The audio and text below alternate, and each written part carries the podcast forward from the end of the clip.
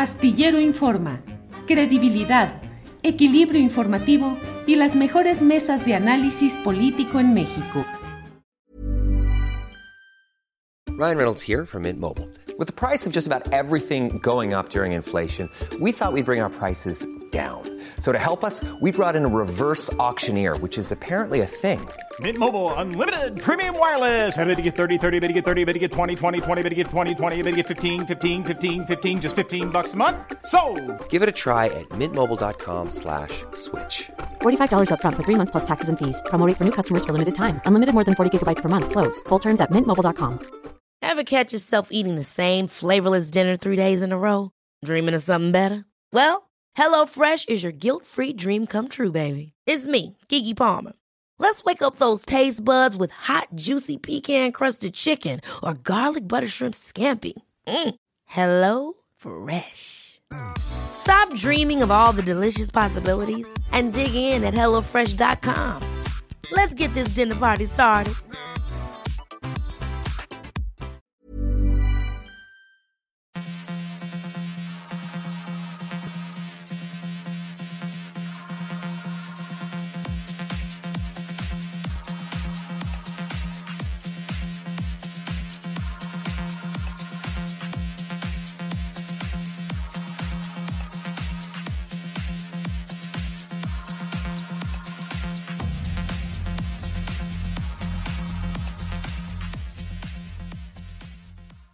La una de la tarde, la una de la tarde en punto y ya estamos aquí en Astillero Informa. Gracias por acompañarnos en este martes 31 de mayo de 2022. 31 de mayo, ya se acaba el quinto mes del año y vamos ya a cerrar. Eh, ya solo pasa el próximo mes de junio y terminamos pues la mitad, el primer semestre de este 2022 que va a tambor batiente. Eh, vamos a tener mucha información en este día. Vamos a hablar en la mesa de periodistas acerca de las elecciones de en seis estados que van a ser el próximo domingo y que están calientitas cuando menos en tres entidades, en Aguascalientes, Durango y Tamaulipas. Vamos a hablar de esos y de otros temas relevantes, declaraciones que ha hecho hoy el presidente de la República en su conferencia mañanera de prensa y todo lo más relevante e importante de este día lo vamos a tener aquí en Astillero Informa, donde le doy la bienvenida y le agradezco que podamos estar juntos en esta ocasión. Eh, hoy, como en otros días, tenemos uh, información en lo general, pero tenemos una entrevista que de verdad la he ido platicando durante varios días. Es referente a este libro, El caso Viuda Negra el asesinato que pone al descubierto la mayor red de lavado de dinero en el peñismo.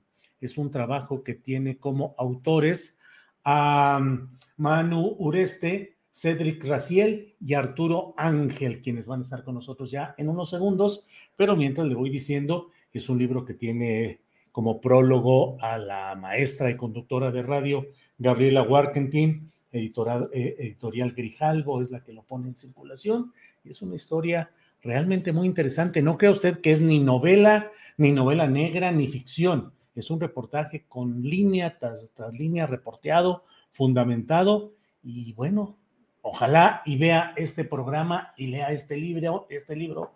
Eh, el propio Luis Videgaray Caso, que fue secretario de Hacienda y cuyas andanzas por las finanzas públicas pues vaya que resultan muy complicadas.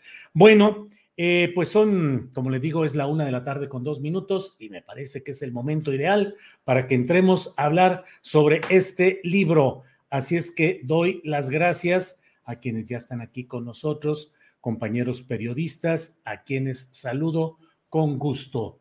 Manu Ureste está, ah, un segundito, un segundito, claro, con un segundito estamos aquí con asuntos técnicos que listos, sí Andrés, listo, ya dice Andrés Ramírez, listo, así es que está Manu Ureste. Manu, buenas tardes. ¿Qué tal Julio? Buenas tardes, un gusto estar aquí contigo y con tu auditorio. Gracias, Arturo Ángel, buenas tardes. Hola Julio, no, un gustazo estar con ustedes, muy buenas tardes a ti y a todo tu auditorio. Gracias, Cedric Graciel, gracias, buenas tardes. Igualmente, Julio, buenas tardes y también muchas gracias por la invitación. Bueno, al contrario, créanme que ustedes saben que a los que nos dedicamos a estos menesteres nos llegan diferentes libros, eh, literatura, reportajes, ensayos, todo. y bueno, pues uno lee lo que se puede y otras cosas. No, la verdad es que he leído con mucho interés este libro, lo he estado eh, al detalle porque pues me parece que revela cosas muy eh, preocupantes y que deberían estar en el ánimo social, el denunciar, el exhibir, el darle seguimiento a estos hechos. Por favor, no se tropiecen y díganme quién de ustedes me quiere dar eh, la referencia, el contexto. Puedo leer la, eh, la contraportada donde está explicado el tema, pero ¿quién de ustedes nos dice de qué se trata exactamente, Manu? pues, Arturo si, quieren que este, les ponga muy brevemente, como dices, un contexto, aunque ya has platicado bastante en la introducción, ¿no? De qué va. Bueno, pues el caso Viuda Negra eh, arranca, las páginas del caso Viuda Negra arranca con un brutal homicidio, un brutal y lamentable asesinato de Isaac Gamboa, un muy alto funcionario de la Secretaría de Hacienda de Luis Videgaray en el gobierno de Peña Nieto. Y además también el brutal homicidio pues, de sus familiares, de sus este, hermanos, su hermana y de su madre, en un caso, como digo, la verdad, pues escalofriante. ¿no? Eh, esto es lo que, el inicio, ¿no? así se va a situar el lector nada más abrir las páginas del caso Viuda Negra, pero eh, lo que documentamos y como bien decías, aunque puede parecer un libro de ficción, puede parecer una novela negra, un thriller policíaco, es una obra periodística, 100% periodística, documentada, que nos llevó como un año de investigaciones. Este, eh, lo que, digamos, empezamos a investigar una vez que se cometió este brutal homicidio es qué, qué hay detrás, qué, qué había, qué se escondía detrás de este caso tan siniestro y lo que fuimos documentando y revelando es que además del asesinato, pues hay toda una trama de corrupción que, este, que afecta a uno de los principales eh, operadores en, el gobierno de, Peña Nieto, que implica en múltiples empresas fantasma. Eh, estamos hablando de más de 5 mil millones de pesos en, en lavado de dinero. Eh, y bueno, ¿y quién era este personaje tan importante, Isaac Gamboa, tan desconocido al mismo tiempo? Pero era un personaje que incluso en varios eh, parte del libro, ¿no? Le decimos que es como el hombre que sabía demasiado, el hombre cuya firma podía abrir el chorro de recursos públicos eh, multimillonarios y cuál fue su implicación en casos de corrupción tan importantes en el sexenio pasado como Operación Zafiro y casos de corrupción que siguen vigentes, o sea, decir, porque siguen impunes, siguen en la impunidad, la investigación todavía no ha concluido. Y bueno, esto es un poco, nada más añadir que, que aunque el, el, lector pueda escuchar que se trata de casos de corrupción, de desvío de dinero, empresas fantasmas, pues está contado de una forma, está narrado de una, de una forma que será uno de los grandes retos que nos propusimos mis compañeros y yo, que fuera atractiva, que fuera que se leyera rápido, que se leyera como casi una novela de detectives, aunque insisto, pues es una obra 100% periodística. Y eso creo que es un poco el panorama que se va a encontrar el lector en este libro. Gracias, Manu. Arturo Ángel, tú has escrito sobre varios de los asuntos de corrupción en diferentes gobiernos. Eh, te has eh, especializado, tienes mucha información y la visión de los asuntos judiciales relacionados con temas políticos, de corrupción, de abuso de poder. ¿Qué ofrece este libro a diferencia de otros, Arturo Ángel? Sí, pues, te, diría, Julio, de nuevo saludando al auditorio, que, a ver, una cosa que nos llamó mucho la atención de este caso, más allá de la violencia brutal con la que fue cometido, es que rápido se murió o pasó desapercibido que la víctima eh, de este brutal crimen, pues era nada más y nada menos que un hombre muy cercano a las eh, redes eh, de corrupción que operaron en el sexenio pasado, a, este entramado, a este mecanismo, déjame decirlo así, mediante el cual miles de millones de pesos y la verdad es que luego ya pierde sentido cuando hablamos de estas cantidades, este, porque es dinero que yo creo que en la vida podríamos ni siquiera imaginarlo junto, ¿no? pero como este, este señor era una pieza clave en, ese, en, esa, en, esa, en esa historia de cómo desde la Secretaría de Hacienda eh, de Luis Videgaray bajaban los recursos, los recursos hacia los estados y que luego, como se probó en investigaciones que hicieron autoridades en algún momento de Chihuahua, pero también como probaron investigaciones periodísticas, pues era dinero que se desviaba hacia los estados. Entonces, eh, lo que nos llamó la atención es lo desapercibido que pasó, la pérdida del que sería un testigo maravilloso en este asunto, y es lo que nos llama la atención, Julio, ¿no? Lo que significaba eh, que este eslabón clave en esa historia de corrupción sea por la razón que sea, digo, esa es otra parte de la historia, quién realmente lo mató y por qué, porque la versión oficial dice que fue un crimen pasional y con eso se enterró, se enterró el asunto, pero y este es, este es aquí donde creo que el tema empieza a cobrar una ruta distinta a otros que hemos abordado. Eh, eh, la Secretaría de Hacienda, eh, con Luis, perdón, con Santiago Nieto al frente, ¿no? El de la Unidad de Inteligencia Financiera, financiera recupera, recupera el, hecho del asesinato, porque era un caso que ellos ya traían en el radar. La figura de Isaac Gamboa para Santiago Nieto no era desconocida, Julio, porque cuando estaba en la FEPADE, en el sexenio pasado, Santiago Nieto ya sabía que este personaje era clave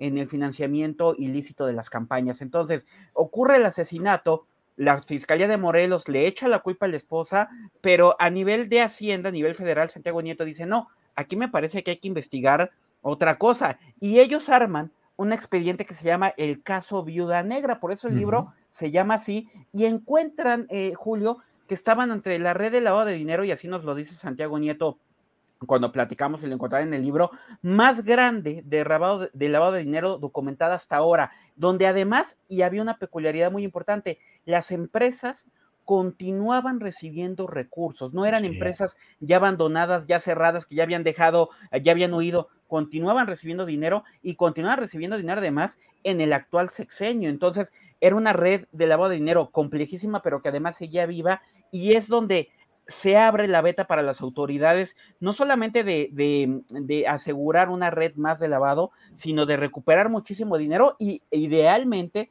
de saber en dónde quedó todo lo que se dio eh, en años pasados o cómo funcionó. Gracias, Arturo. Cedric Raciel, eh, veo en el libro, ustedes hacen una, pues una infografía ahí donde se ven algunos de los implicados en esta operación Zafiro que fue una operación que permitió transferir fondos federales al estado de Chihuahua específicamente eh, para mm, luego cobrarlos en efectivo con empresas fantasma y juntar ese dinero para campañas electorales del PRI. Pero Cedric, eh, aquí se habla pues de Alejandro Gutiérrez, la coneja, que fue secretario adjunto del Comité Nacional del PRI, con Manlio Fabio Beltrones, que es otro de los señalados aquí, Fernando Galindo, que fue subsecretario de Hacienda, César Duarte, que fue gobernador de Chihuahua, eh, Isaac Gamboa, que es el fallecido, y Luis Videgaray. Pero, Cedric, lo que yo leí me resulta impactante porque ustedes se centran en lo que está documentado y probado, que es la operación Zafiro sobre todo, pero muchas referencias de citas en los mismos días a secretarios de Hacienda o como se llamaran secretarios de finanzas de gobiernos estatales que hacen entender que esto era un modus operandi de transferencia de miles de millones de pesos constantemente para financiar campañas electorales priistas durante el peñismo. ¿Por ahí el tiro, Cedric? Así es, Julio, es, una, buena observación. Eh, nosotros tuvimos la, fortuna de obtener las la lista de ingresos eh, de visitas que hubo a la oficina de Isaac Gamboa durante todo el sexenio de Peña Nieto. Eh, son, nos, nos, costó, por cierto, bastante batalla obtenerlos porque uno pensaría que la Secretaría de Hacienda de este gobierno estaría más, más digamos, más dispuesta, más presta a darnos acceso a información sobre casos de corrupción del pasado, pero pues no es así. Nos costó bastante trabajo acceder a esta lista de de visitas y es un documento muy relevante porque vino a confirmarnos lo que teníamos solamente como entrevistas, como dichos de algunos de los involucrados, que nos decían que la pasarela de secretarios de finanzas estatales a la oficina de Gamboa para suscribir estos, este tipo de convenios, pues era, era una, una realidad y que era muy frecuente. Entonces, lo que nos permitió la lista de ingresos a la oficina de Gamboa fue confirmar que el mismo día incluso en que el secretario de Finanzas de César Duarte, eh, Jaime Herrera, acudió en enero de 2016 a la oficina de Gamboa a, firmar el convenio de Fortafin, que es, el, que es del cual derivaron los recursos para transferirlos a Chihuahua y de ahí simular contrataciones y pasarlos al CEN del PRI, digo, todo esto presuntamente porque el caso sigue en investigación, ese mismo día acudieron otros secretarios de finanzas del PRI a la oficina de Gamboa a firmar convenios del Fortafín muy semejantes en precio, en costo, o sea, ahí hay de 200 millones, el que firmó eh, Gamboa con, con Chihuahua fue de 275 millones, hay unos idénticos. Eh, el día en que fue a firmar este eh, Jaime Herrera, secretario de Finanzas de Duarte, acudieron otros, el día anterior acudieron otros secretarios de Finanzas, dos días anteriores también, dos días después también, entonces esto básicamente nos demostraba que, o nos haría pensar que la suscripción de estos convenios era básicamente una cosa casi que de maquila, ¿no? O sea, era un convenio que se apalabraba antes entre eh, Alejandro Gutiérrez, la coneja, eh, emisario de Beltrones, y los secretarios de finanzas de los estados, por supuesto, según lo que nos cuentan nuestras fuentes, con el conocimiento y consentimiento del gobernador en turno, ¿no? O sea, era como básicamente una plática apalabrada, digamos, un acuerdo apalabrado entre el gobernador en turno y el, y el, dirigente del PRI entonces, que finalmente terminaban concretando este, el quien era identificado como el operador financiero de, de, de, Betrones, Alejandro Gutiérrez, y el secretario de Finanzas del Estado en cuestión. Insisto, en su mayoría eran, eran este, estados gobernados por el PRI.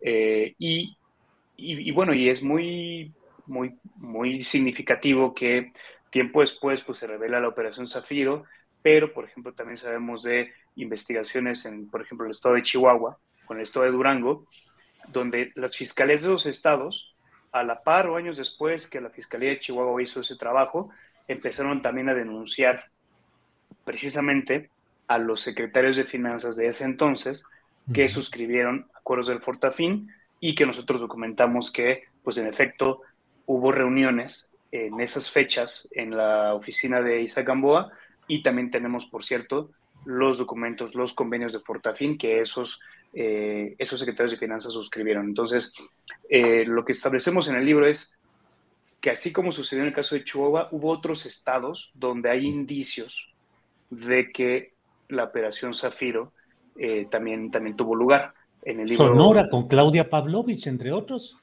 Claro, Claro, este, de hecho, e, eso es una, eh, el, caso de Sonora es una investigación que eh, primero dio a conocer Mexicanos contra la Corrupción.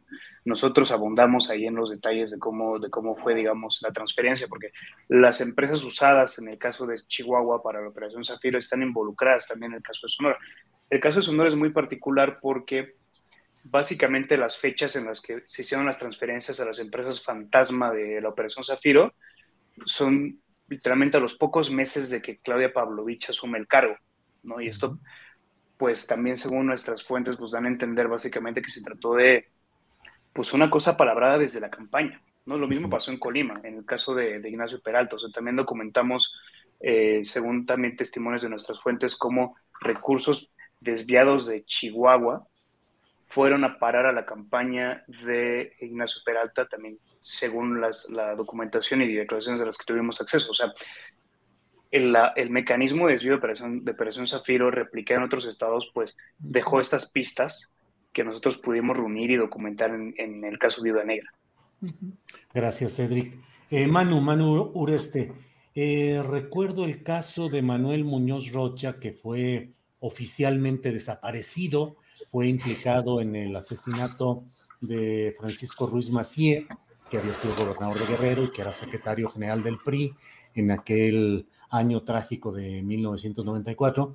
Pero Muñoz Rocha, que era pieza clave, pues fue formalmente, está perdido, ni siquiera hay un seguimiento mayor, está perdido y se acabó. La voz que podía decir algo sobre ese tema desapareció. En este caso, si no se hubiera producido la insistencia en Chihuahua de mantener abierto el expediente sobre Operación Zafiro y de no haberse dado este asesinato tan brutal y tan lleno de enigmas y de sugerencias en Temixco, en, cerca de Cuernavaca, en Morelos, sería este un asunto más de los muchos que temo que siguen filtrándose y pasándose de ese manejo y apropiación del dinero público para asuntos electorales o para viles tranzas de los políticos y sus familiares. ¿Coincides, Exacto. Sí, sí, totalmente. Por eso es tan llamativo, ¿no? El asesinato de, de, de Isaac Gamboa, porque era efectivamente alguien que sabía demasiado, ¿no? Alguien que haya participado en casos de corrupción como el de Operación Zafiro que acabamos de, comentar.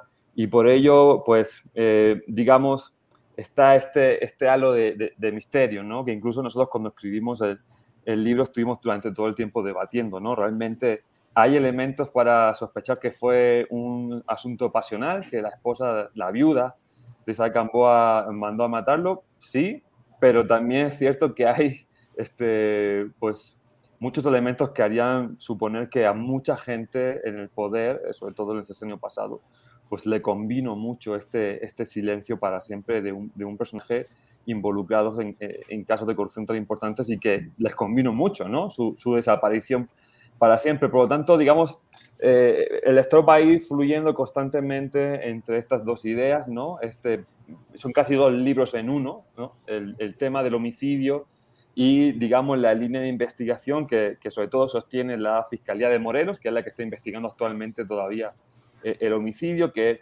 básicamente sostiene que se, que se debió todo a un asunto pasional, que, que la ayuda de Isaac Gamboa habría presuntamente planeado eh, su asesinato junto con el escolta de Isaac Gamboa, que aparentemente o presuntamente pues, tenía una relación sentimental con, con la viuda. Pero bueno, eh, incluso el lector va a encontrar en el capítulo de la audiencia, ¿no? la primera audiencia inicial del caso donde se, se vincula al proceso de Pesabé, que sinceramente la verdad es uno de mis capítulos favoritos porque tiene mucho este formato, ¿no? casi como de juicio de película.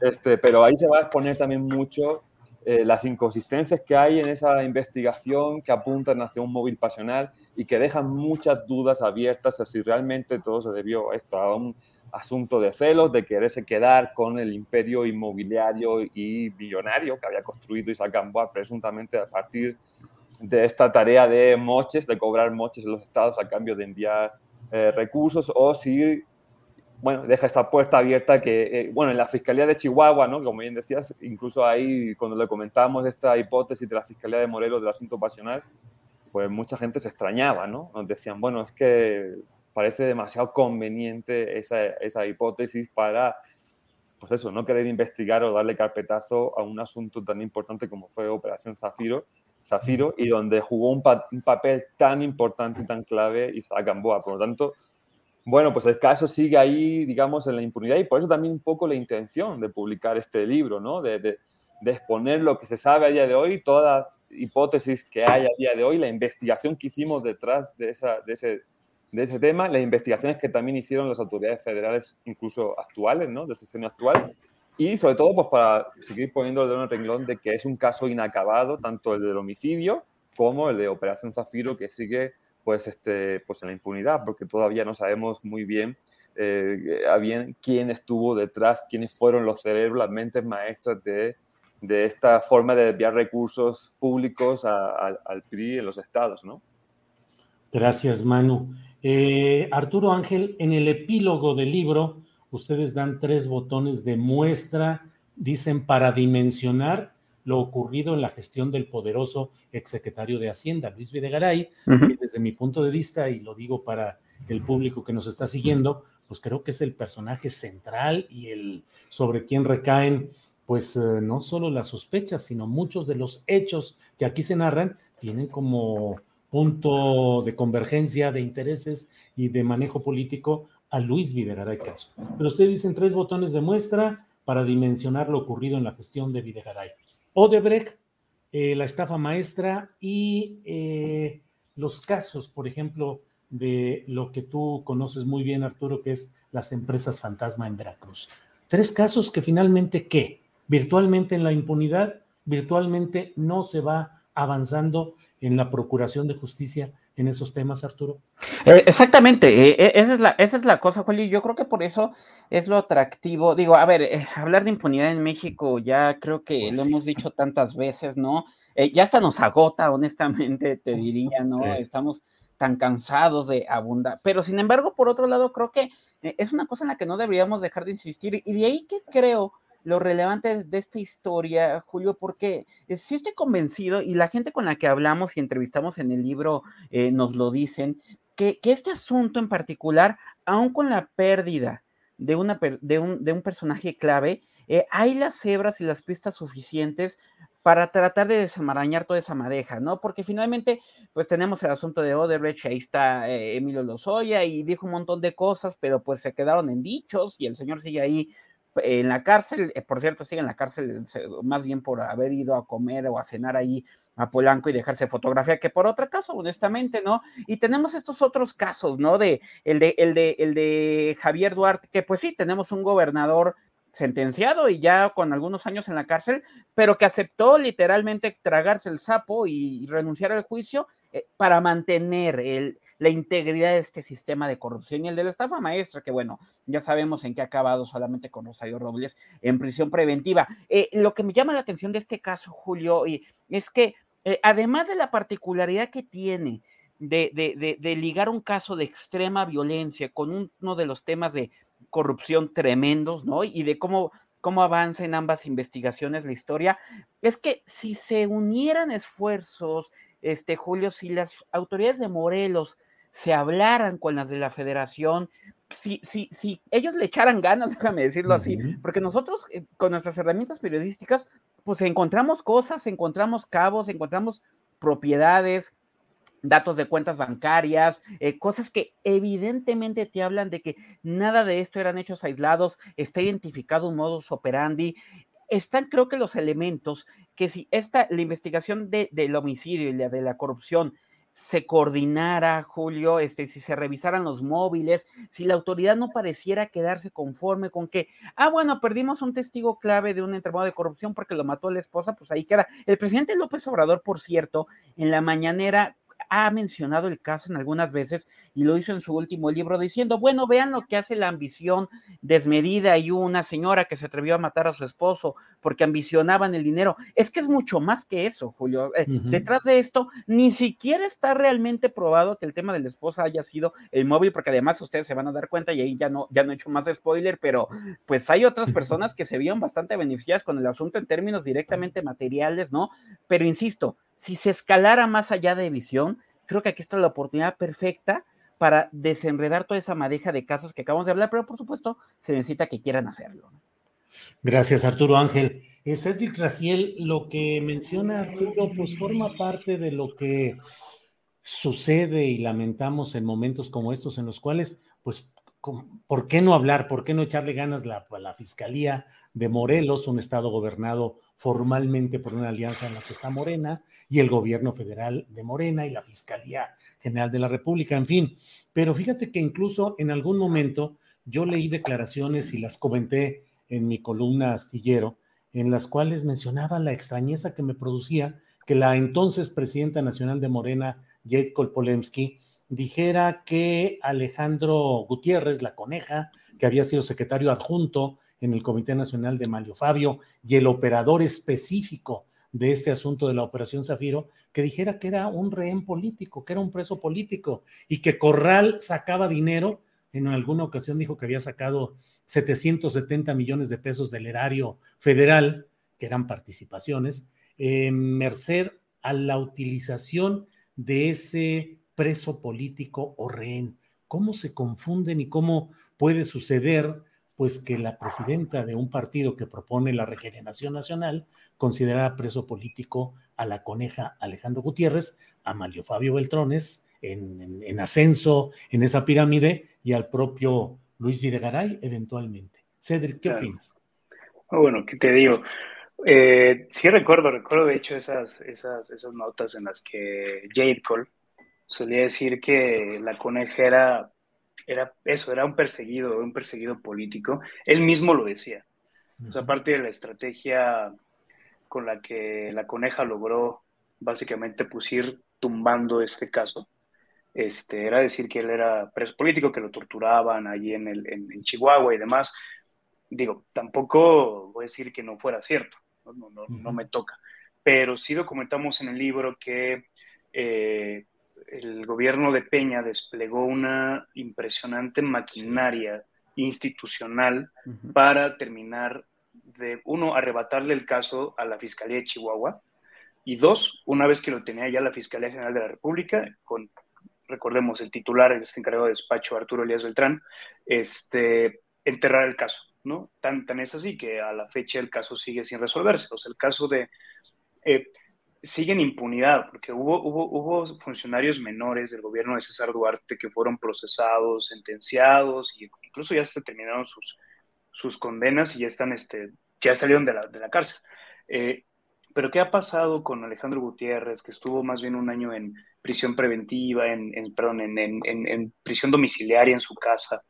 Eh, César Duarte sigue sin ser extraditado y bueno, ni se, ni se habla ni siquiera de, de otros eh, funcionarios de mayor rango en, en estos desvíos como pues en la jerarquía, no solo por mencionarlos, pues el jefe Isaac Gamboa, Fernando Galindo, el jefe de Galindo, Luis Videgaray, el jefe de Videgaray, Enrique Peña Nieto.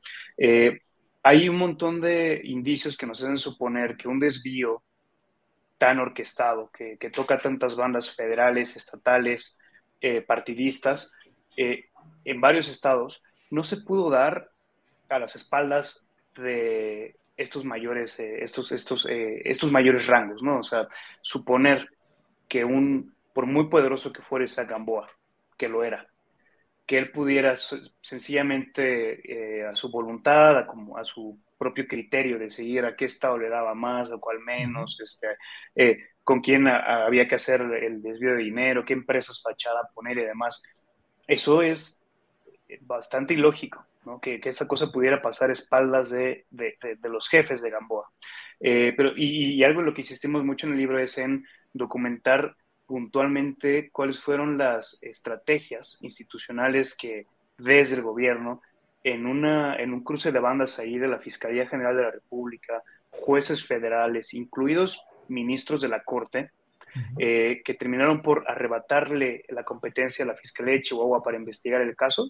Una, por si hay que decirlo, que la Fiscalía estaba teniendo avances y estaba, según nos cuentan fiscales involucrados en el caso, eh, en la investigación, pues seguramente hubiera llegado el momento de llamar a Isaac Gamboa a rendir cuentas, a rendir una declaración, porque Isaac Gamboa fue mencionado explícitamente por testigos colaboradores de los desvíos, eh, y sencillamente se le acabó el tiempo, digamos, a la Fiscalía de Chihuahua, y también se le acabó el tiempo a Isaac Gamboa, ¿no? Eh, pero bueno, es, es, es, es, importante decir, documentar cómo, cómo un gobierno despliega un esfuerzo de verdad que tremendo para, para pues, terminar por sofocar, sofocar un caso de corrupción al más alto nivel. Gracias, Cedric Graciel.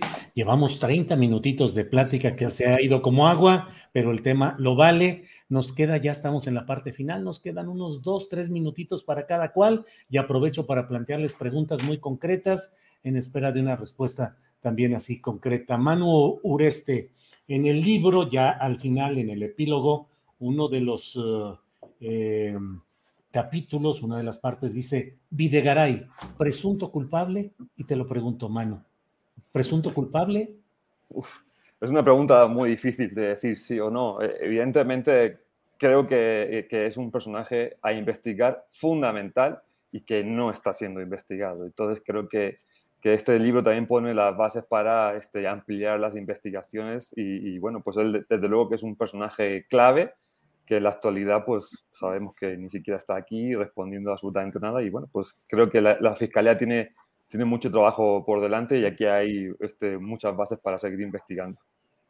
Gracias, Manu Ureste. Em, Arturo Ángel, en la parte final dicen ustedes, con eso cierran ¿Pueden desaparecer 250 mil millones de pesos sin que haya consecuencias? ¿Sin que nadie rinda cuentas? En las manos de los fiscales que indagan hoy un multihomicidio, una mega red de lavado y todos los hechos de corrupción acumulados, está el darnos esa respuesta. El tiempo en el actual sexenio para ello parece estarse acabando. Punto final. Arturo Ángel, ¿qué pasa? ¿Se puede hacer todo eso sin que suceda nada, sin que nadie rinda cuentas? Eh, a ver, pues, se, no debe suceder, Julio. Están los, las pruebas y están los datos. Eh, ellos son la autoridad, ellos tienen la información, ellos conocen las denuncias, tienen los mecanismos. No debería de ser así, pues, ¿no? Cuando hablamos de que quedan dos, dos años, pues sí, es que lo que parecía ser una, un trabajo muy ambicioso de investigación para desenmarañar la enorme corrupción del sexenio pasado, hemos visto cómo eh, lamentablemente parece irse diluyendo y justamente por eso creemos tan oportuno que se conozca esta historia, porque esta historia no se ha diluido, las pruebas están ahí, mataron sí a un testigo quien haya sido, pero, pero, pero eh, la información ahí está, el dinero ahí está, hay gente que podría aportar eh, mayor información. Entonces, creemos que, es un caso que se puede esclarecer, eh, Julio, pero también sabemos, y nos lo dicen, que no se está avanzando lo suficiente y por eso creo que el tiempo se está acabando. Pero sin duda, eh, si quieren, estamos convencidos de que el tema se puede esclarecer. Gracias, Arturo Ángel. Cedric Raciel, termino esta plática con ustedes preguntando ¿qué se puede hacer en concreto? O sea, ¿cuáles son los caminos? Todavía hay expectativa de que se pueda resolver, se pueda castigar, porque finalmente, pues, eh, lo que se denuncia con una acción que ha sustraído al interés al pueblo mexicano 250 mil millones de pesos, pues requeriría una acción penal proporcional. ¿Qué se puede hacer? O definitivamente el paso del tiempo y el laberinto burocrático van enmarañando esto rumbo al cajón de los expedientes a los que se les da carpetazo, Cedric. Bueno, nosotros confiamos en que volver a poner sobre la mesa el tema es, eh, un pasito en, avanzando en, la exigencia de justicia. Eh, mencionaba Arturo que, ciertamente estamos como colectivamente vacunados ya de los temas de, corrupción. Eh, ya es difícil atraer a, la, ciudadanía, no a lectores, a ciudadanos a, que se enteren de estos temas, pero eh, hicimos un esfuerzo por porque, este, porque el tema no muera. Yo creo que estuvo, muy a, riesgo, en riesgo de, morir. ¿Y cuántos temas así no, no, no, se quedaron enterrados porque, porque los periodistas mismos y, los ciudadanos también no eh, dejamos de, indignarnos, quizá? Entonces, eh, creo que algo de lo que se puede esperar acá es, con, con la lectura de este libro, presionar también colectivamente a las autoridades en, en turno eh, principalmente, eh, al presidente, que entiendo que ya, ya tiene también nuestro libro en sus manos, eh, para que por fin podamos tener un, casos de corrupción, ya que ya no tengamos casos de corrupción, pero que los haya, que no queden impunes, que se rindan cuentas y que por fin dejemos de, eh, de conformarnos con que funcionarios menores eh, rindan cuentas y no pues quienes jerárquicamente estaban en la posición de cuidar el buen ejercicio del servicio público que les encomendamos, los recursos públicos que también les encomendamos y que pues también, también pues, darnos cuenta de que quizá nuestra única ruta no es el castigo, digamos, este, electoral, ¿no? Digo, ahora hay elecciones, eh, pero la exigencia de justicia tiene que ser más allá, yo creo que el voto del castigo, y confiamos honestamente en que el libro que, ponemos en sus manos, a su disposición, pueda contribuir a, ese fin.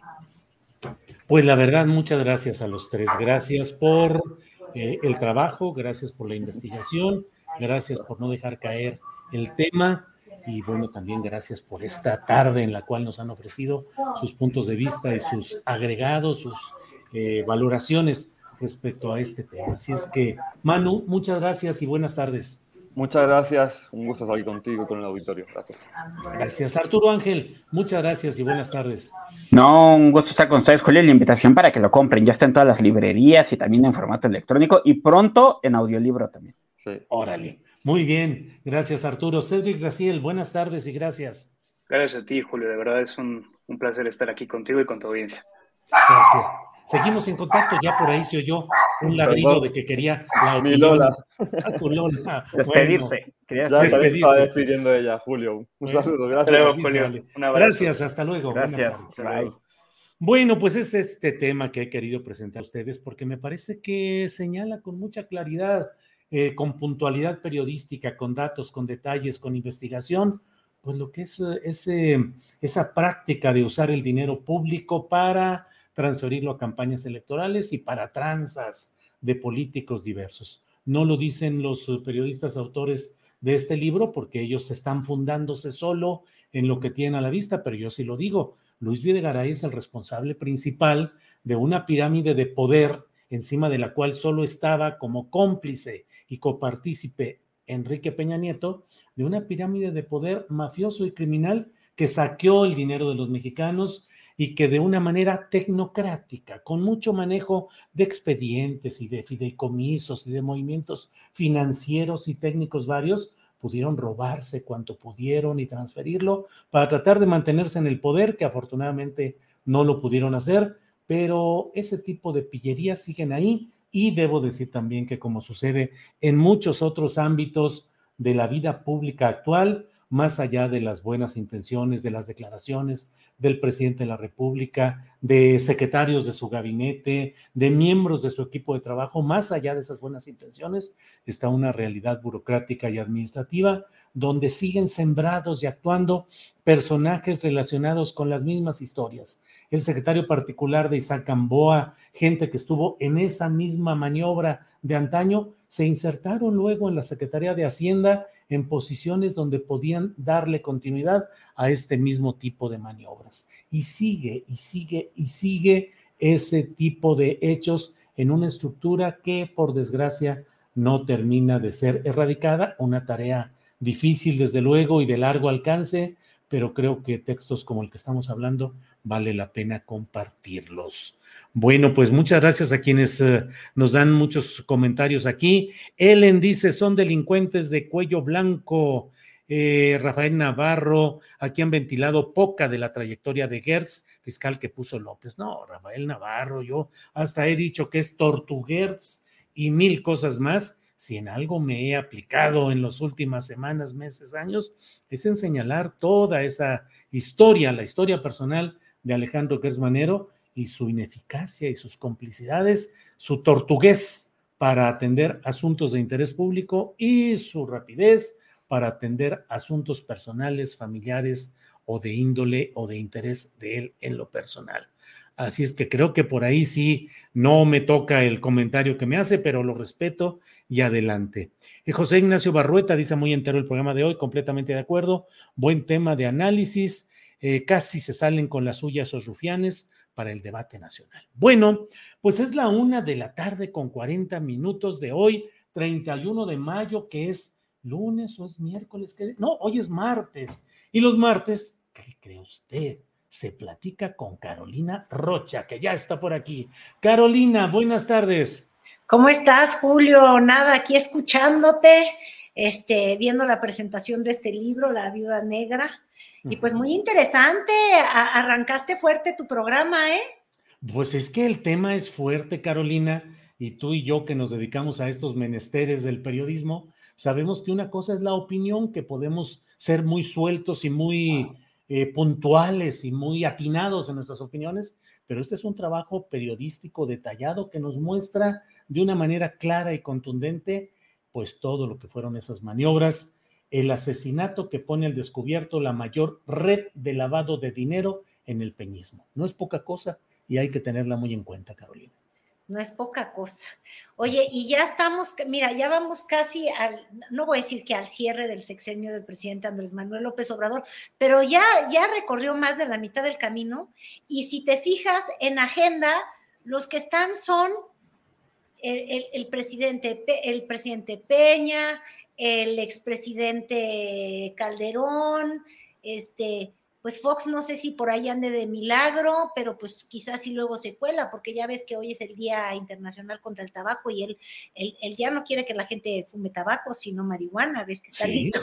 Así es, así es, abiertamente. Su Motamex listo para cultivarla. Entonces, pareciera que el tiempo nunca avanza en nuestro país. Este, Julio, los periodistas pueden reportear una y otra vez la misma historia en el mismo lugar y, no cambian ya ni como con Juan Gabriel que pueden cambiar los nombres, ¿no? Aquí no cambian ni los nombres, siempre los mismos personajes y las mismas circunstancias. Fíjate, eh, Pascal Beltrán del Río, director de Excelsior, eh, conductor de programas de radio y televisión en imagen, hoy publicó, hoy termina el mes 42 del periodo presidencial. Es el 60% y quedan 28 por delante. Ya llevamos 42 meses y faltan 28 de la administración del presidente López Obrador, Carolina. ¿Cómo te la has pasado? ¿Se te ha ido como polvo o, ha sido fatigoso este tramo? No, pues ha sido, mira, se va como polvo si uno piensa en cómo, cómo se han desarrollado los temas, los temas de agenda. Este, un día estamos hablando de los médicos cubanos, al día siguiente estamos hablando de la Fórmula 1 y en tres días más vamos a estar hablando de la vacunación y de que no han vacunado los niños o sí, sí los vacunaron.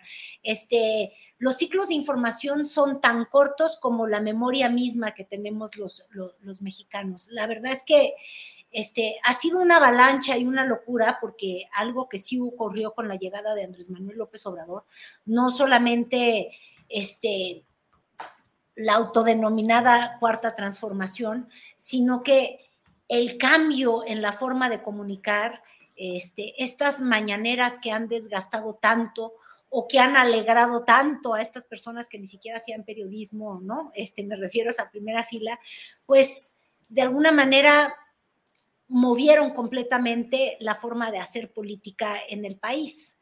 Este, así se ha pasado volando, porque no hay ciclo informativo que dure ni siquiera 24 horas.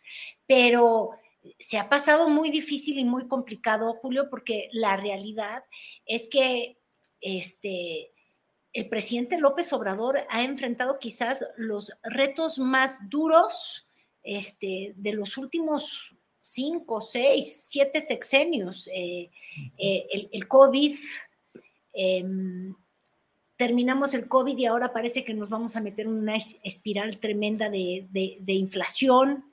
Em, yo, creo que han sido años muy complicados para México, eh, muy complicados para el presidente y muy difíciles para, para ni siquiera intentar ver este, resultados en una manera típica porque han sido años completamente atípicos, ¿no? este, lo mismo podrías preguntar este, a Biden, que no lleva ni la mitad del recorrido y ya está como diciendo, ¿y yo por qué quise esto?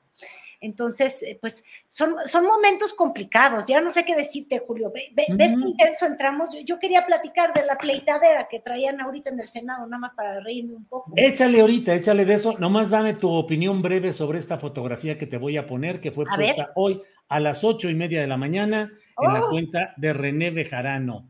Fue un gusto poder conversar el día de hoy con nuestro secretario de Gobernación, Adán Augusto. ¿Cómo la ves, Carolina? Estamos en campaña y te digo que otra foto te faltó, a ver si la mm. puedes detectar, la de mm. Claudia Sheinbaum con Dolores Padierna. Ándale. ¿No la viste? También, también hay foto de eso. Yo lo vi en la cuenta de Beto Tavira justo antes de entrar contigo en, la charla astillada. Me pues imagino que es de hoy y ahorita alguien te tendrá que chismear, pero quiere decir que esa pareja Bejarano está muy ocupada, tiene mucho peso en la política capitalina al menos, aunque fueran derrotados por una Sandra Cuevas. Este, pero fíjate, estamos en pleno momento electoral, en plenas campañas electorales y viendo esa foto lo que, lo que yo te pregunto es, ¿qué tanto se puede estirar la liga a la hora de hacer campaña? No lo digo por el hombre de las ligas, sino por estar metido en el tema político y no en el tema de gobernar. Porque lo único que hemos visto estos, estas últimas semanas, Julio, es justamente eso. Em, los favoritos en la contienda hacia el 24, faltan dos, tres años, faltan tres años. Este, estos, los contendientes más fuertes, lo único que hacen en fin de semana es ir a hacer campaña. Dicen que no cobran para hacerlo, dicen que es legal, pero nos lleva a la pregunta que se hacía justamente este, la izquierda de antaño, esa de los bejaranos, del propio Andrés Manuel López Obrador, de la propia Claudia Sheinbaum, este, no sé si alguna vez de Marcelo Ebrard, porque Marcelo Ebrard siempre ha sido más práctico y quién sabe en qué partido estaba, igual y estaba en el Verde, o estaba en el PRI, o estaba en, quién sabe dónde estaba, pero la pregunta que siempre se hacía em, la oposición que, resistía al, al PRI que era omnipotente y omnipresente, que es se puede y se debe hacer campaña desde el poder. Y siempre hubo una exigencia por un piso parejo. Y fíjate que los que llegaron a poner el piso parejo de alguna manera hacen lucir el piso disparejo, Julio. ¿Qué hacen los funcionarios que reciben sueldos, que tienen una encomienda, que tienen toda esta exposición, este, haciendo campaña política a favor de, de, los seis que contienden por una gubernatura, o más bien a favor de sí mismos, porque son unos perfectos desconocidos a nivel nacional? Claro. Carolina, a petición tuya está esta fotografía que es la que has comentado. Mira, ahí están Claudia y Dolores Padierna. En acción, todo esto movidito. Pero entonces te fijas cómo nunca le pierden los bejaranos. Dolores Padierno, digo Padierno, ¿eh? Dolores Padierna con Claudia Sheinbaum. Ajá. ¿No? Y César Augusto con René, René. César Augusto con René, ando un poco al revés porque a mí lo Adán Augusto con René. Entonces, la, la, pareja de alguna manera dice, con ninguno pierdo. Aquí lo que debe de dolerle en realidad es a Marcelo Ebrard. ¿Habrá un hijo bejarano o algo así que pueda sacarse una foto con él también? ¿O de plano algo está diciendo esta pareja de la política este, tan experredista y, tan hecha en la Ciudad de México, tan, tan siempre musculosa, porque en realidad casi todo, pues, híjole, uno podría decir que el movimiento de mayor crecimiento en la Ciudad de México del perredismo, este, se hizo justamente gracias a Dolores Padierna y a René Bejarano y están apoyando a la que se dice que es la favorita del presidente Andrés Manuel López Obrador, que sería Claudia Sheinbaum, y también al relevo favorito de Andrés Manuel López Obrador, que es de Tabasco, este, y, de alguna manera están dejando fuera a, al Morena práctico, al de Marcelo Ebrard y de Mario Delgado, ¿no? Sí, sí, sí. Carolina, antes de que me vayas a decir luego que por estar aquí con estos detalles no pudiste decir lo que venías preparando o que comentaste sobre el Senado, adelante con lo que, lo que hayas eh, considerado. No, yo nada más te, estaba diciendo que si ya estabas preparando las palomitas para el duelo que retó este Mario Zamora Gastelum, ¿lo, recuerdas? Fue candidato este, perdedor al gobierno allá de Sinaloa, ¿te acuerdas? Este, y ya andaba retando a Gerardo Fernández Noroña por andarles diciendo, voy a buscar los exactos este, adjetivos que usó en contra de Lili Telles y de Kenia López Rabadán, este, y, lo retó a los puños. Le dijo que podía hacer hasta con guantes. Imagínate, digo, la verdad es que la política ha caído en un nivel tan bajo que yo de pronto creo que un buen pleito de box con reglas ya eleva el nivel, ¿me entiendes? Este, y entonces decía Mario Zamora que está muy ofendido porque dice que Gerardo Fernández Noroña, que ya tenía antecedentes, ¿te acuerdas que hasta lo regañaron? De, de tratar este, con, con, faltas a las mujeres, o sea, con misoginia, a, a, una legisladora también. Pero aquí, y eso es lo que yo someto a tu juicio, fíjate, les dijo majaderas, racistas, clasistas y sin educación. Yo creo que estos adjetivos, pues la verdad, podrían aplicar igual para, para hombre que para mujer. Yo no veo realmente cómo está aquí este, haciendo un insulto de género Gerardo Fernández Noroña, si no es una simple apreciación, este, no sé, que puede sustentarse en hechos o no, em, pero pues ya de manera pues valiente, macha, incluso te diría yo, este, salió Mario Zamora que cree que ni siquiera son sus correligionarias porque no son pristas, son del PAN, pero él cree que como en la época antigua hay que fajarse y pelear por las mujeres porque las mujercitas no tenemos voz y no nos sabemos defender. Y yo ahí sí te quiero decir, mi querido Julio, que Lili Telles, tiene cómo defenderse que le sobra. A mí no me vengan a decir que es una mujer a la antigüita que no sabe ella eh, sacar el puño y sacar el pecho y decirle a Noroña, cállese usted o siéntese, por favor, eh, diputado, y lo mismo Kenia López, pero en esos niveles andamos. Sí, sí, sí, y además ya rumbo a las elecciones estatales en seis eh, lugares este próximo domingo, ¿cómo la ves rumbo a este domingo, Carolina? Pues mira, van a haber varios knockouts, para no dejar el término pugilista, ¿no? Sí, El- sí, el- sí, del sí. boxeo, porque eso es lo que parece que se ha convertido la, la- la política nacional, ya al menos llamémosla como es. Este, es, es box, pero en el lodo. Eh, pues hay varios knockouts, ¿tú no crees? Sí, o sea, sí, uno sí, ve los números, nunca hay que, creer en las encuestas porque Oye, pero knockout o el gobernador de Oaxaca y el de Hidalgo se están tirando a la suela, al, al, al suelo Al- por arreglo. suelo.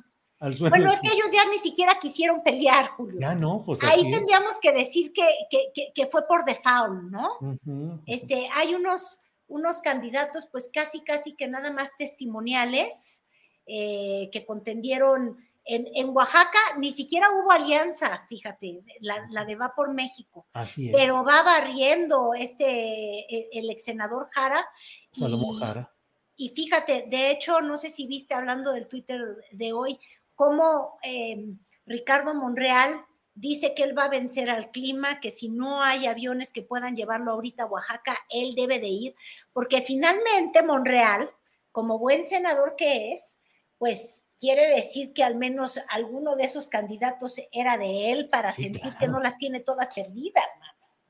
Y Entonces, algo hay de eso. Sí. Exacto, entonces, knockout o la ayuda entera eh, se la va a llevar Morena en Oaxaca. ¿Estamos de acuerdo? De acuerdo. De algo también decías tú, que también este Omar Fayad, pues se tiró, no sé si a la lona, pero al DJ y a la vida nocturna, pues como que sí se lanzó. Y Ese lo pueden mandar de cónsul a Las Vegas, por ejemplo. Oye, de cónsul en Las Vegas estaría muy bueno. O, o Mónaco, que está de O moda Mónaco, Calderón. Claro. Imagínate con Omar Fayad, que es entregado a la fiesta, hay que mandarle un lugar donde la vida sea nocturna, se merece un premio. La verdad es que no nada más no ayudó a sus correligionarios del PRI, sino que si pudo les metió el pie completo. Este, no quería nada a mi tocaya Carolina Villano y este y, y- y pues le hizo la- le hizo la monrealada como aquí Sí. pasó en Cuauhtémoc. Y Alejandro Murat podría irse. Alejandro Murat podría irse de cónsul a Nueva York. Ya ves que hace tiempo un periódico estadounidense sacó una relatoría de propiedades carísimas que tiene la familia Murat en Nueva York, eh, pues producto del eh, trabajo fecundo y creador de la política. Así es que, pues podría irse para allá. El trabajo arduo de los Sí. autoatentados de su santo padre. Oye, no, pero además, fíjate, él, él estudió la, la- la maestría y el doctorado, creo, allá en Nueva York, en, en no sé si fue Columbia. Ay, Dios mío, en la escuela de Derecho, yo ahí coincidí con él, te lo quiero decir, fíjate.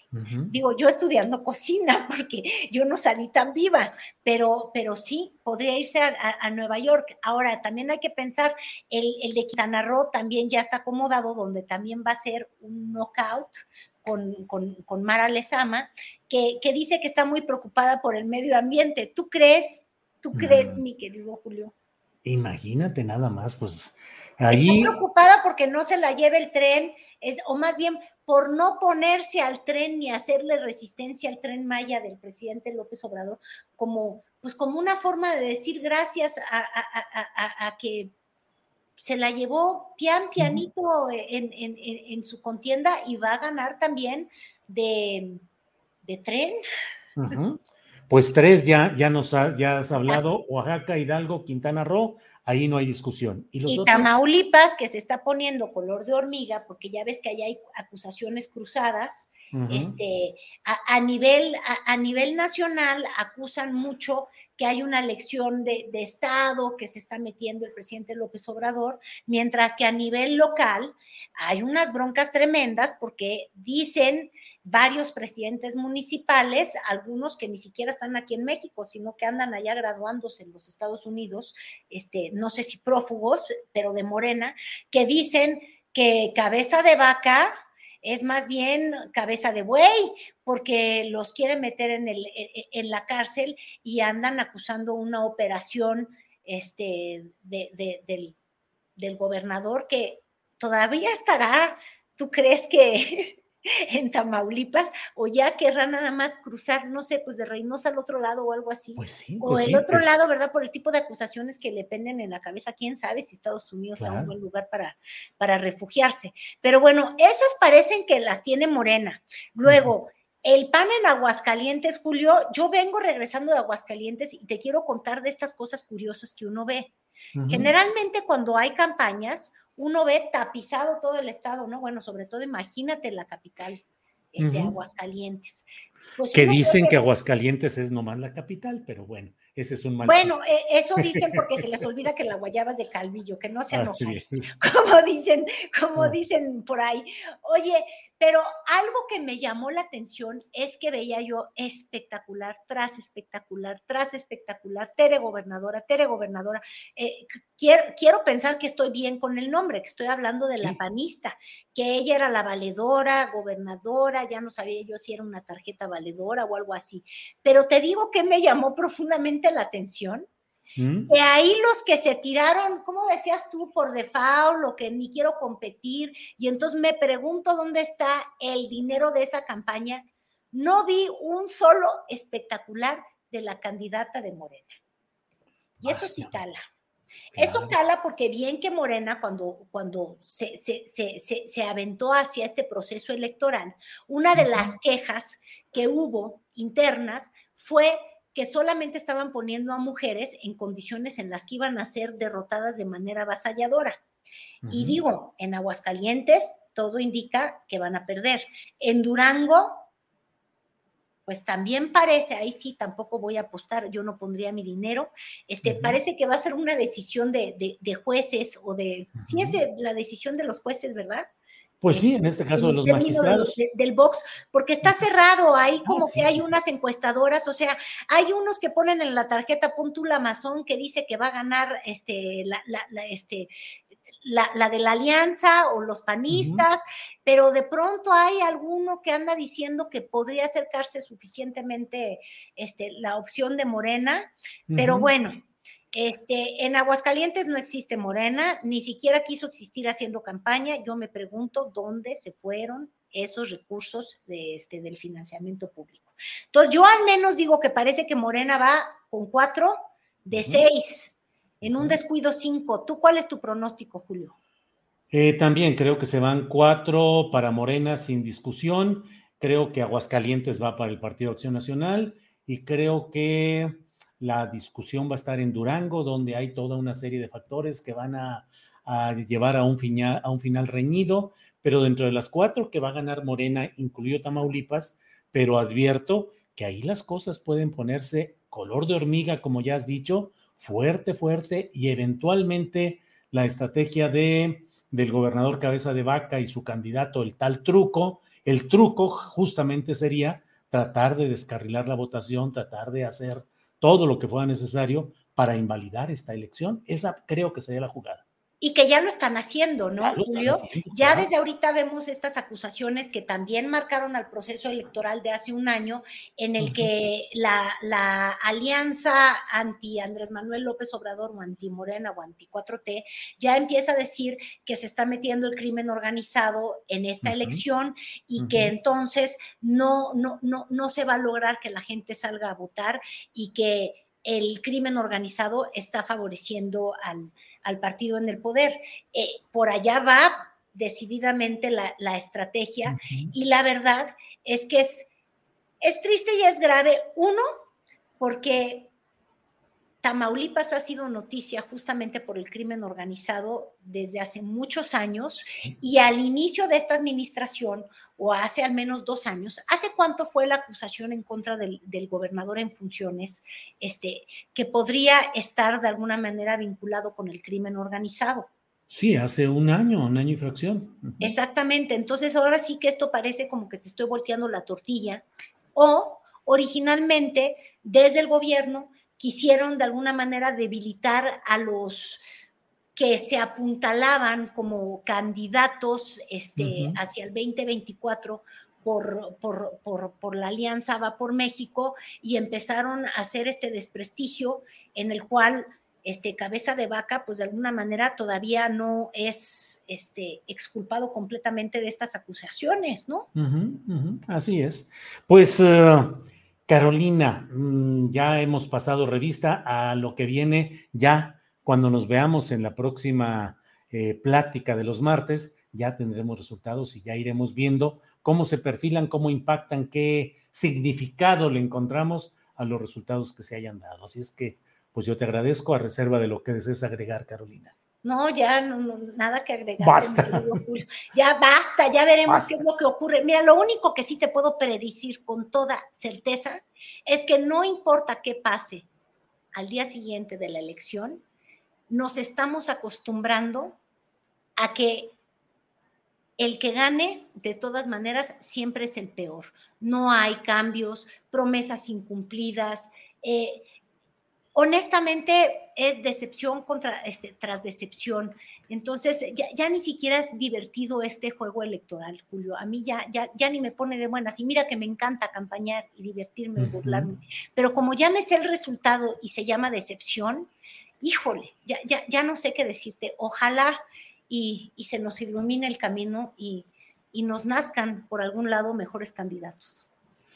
Carolina Rocha, muchas gracias y nos vemos la próxima semana a ver cómo, cómo, qué mensaje mandaron las urnas. Gracias, Carolina. A ver, el mensaje las. No te veo la próxima semana, Julio. Yo te ofrezco una disculpa, pero voy a andar por allá, por, por, por, España. No es que vaya yo a ir a buscar al expresidente Peña Nieto, aunque no estaría mal, porque eso sí te quiero aclarar. Dicen que está muy solito, ya no tiene muchos amigos en el poder como lo querían. Ahora tiene que jugar golf solo, solo, solo, solo. Y solo se la pasa bien cuando lo va a visitar su novia Tania, porque fuera de eso, la vida no le está pintando muy bien, además de que no puede salir a lugares públicos, no le gusta que le saquen fotos. Entonces, este, está en una jaula de oro, dicen, pero yo no lo voy a ir a visitar, tampoco le voy a ir a alegrar la vida a él. Eso, Carolina. Bueno, pues entonces no nos vemos en este martes, pero sí al siguiente y ya tendremos, habremos juntado material para la siguiente plática, Carolina. Muchas gracias. Julio. Que estés bien. Hasta luego. Gracias. Son las dos de la tarde con cuatro minutos y acabamos de platicar en este martes que usted sabe que se platica con Carolina Rocha. Vamos ya a nuestra siguiente sección, que es la mesa de periodismo de este martes. Y por ello saludo con mucho gusto Arnoldo Cuellar, que ya está por ahí. Arnoldo, buenas tardes. ¿Qué tal, Julio? Buenas tardes, qué gusto. Temoris, ¿cómo estás? Hola, hola, hola, hola, hola, Arnoldo, ¿qué tal? Julio, Estoy este, en, en TV UNAM, vine aquí a grabar un programa y, este, y me hicieron el favor de, prestarme una compu y su señal de internet. Ah, pues excelente, saludos por allá. Y Paga la renta, Temoris, la UNAM está en crisis. Bien, pues hoy no pudo estar con nosotros Arturo Rodríguez porque sigue embalado en sus proyectos periodísticos y en múltiples cosas. No ha podido estar con nosotros, eh, pero bueno, vamos a, avanzar con muchos temas que están por ahí. Y miren, acabo de platicar con eh, Carolina Rocha respecto a este tema que ni siquiera me ha asomado bien, pero parece que hubo ahí un reto a golpes contra Fernández Noroña. Tengo el video, si me permiten lo pongo y lo platicamos. Por favor, Andrés. Si usted hace algún tipo de comentario, lo pueden eh, denunciar o llamar violencia política de género, pero si alguien trae la sangre muy caliente, yo me apunto y lo arreglamos como quieran, como se tenga que arreglar.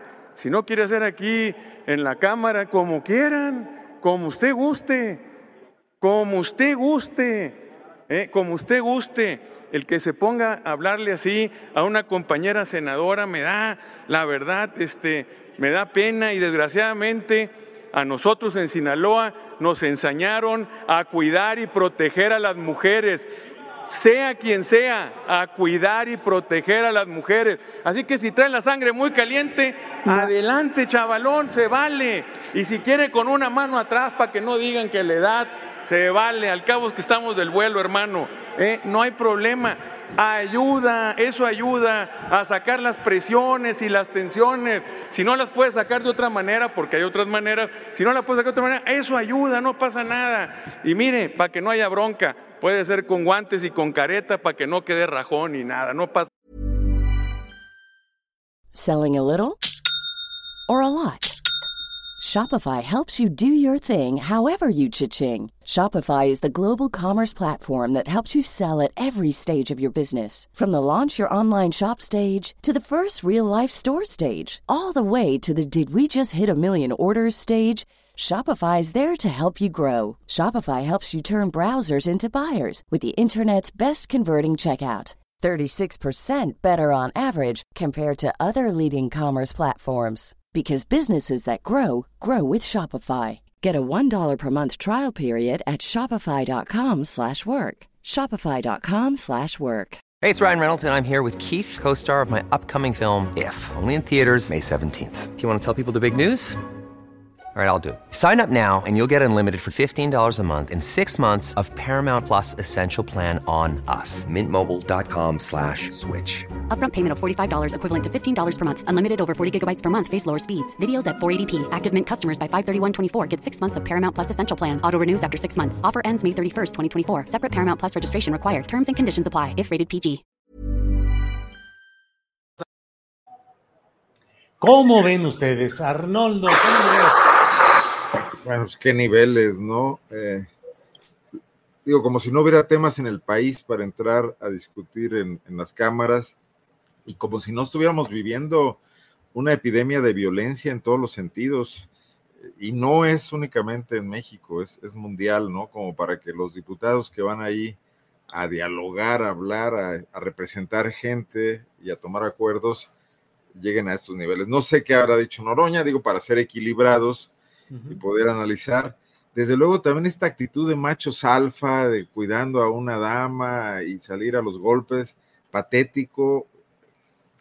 Julio, no sé si amerite que gastemos demasiado tiempo en eso, como están las pues cosas. Es, sí, pues Arnoldo, nada más es una de las expresiones que se dan precisamente en todo esto.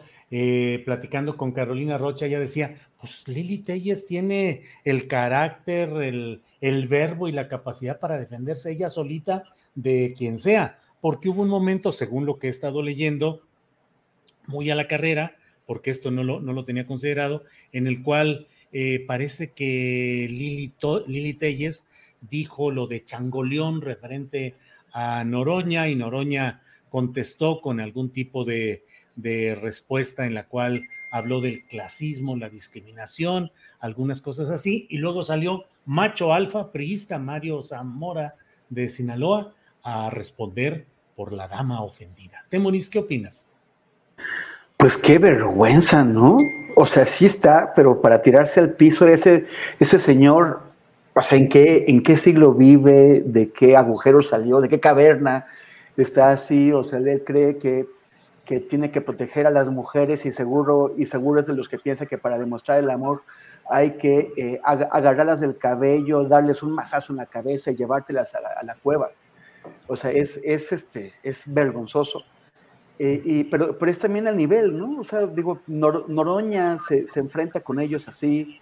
Eh, Lili Telles asumiendo el papel de mujer defendida, ¿no? Por un machito, por un machito de, de, quinta, eh, peludo y, y, y, y, simiesco.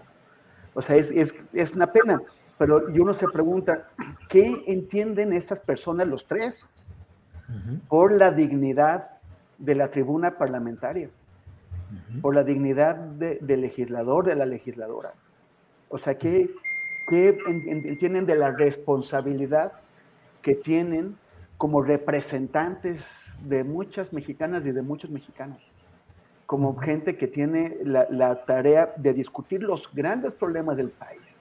O sea, se creen que están en la secundaria de plomo, y perdón por, por los estudiantes de, de, SECU, pero, pero sí, no, no entienden nada, o sea, qué, qué pena, qué pena, y especialmente este señor, pues no puede decir, este señor Gastelum, el, el, diputado del PRI de Sinaloa, no puede decir que es un exabrupto, o sea, se, se, explaya dándole vueltas a la provocación y, y, Noroña eh, eh, accediendo, o sea, qué pena, qué pena.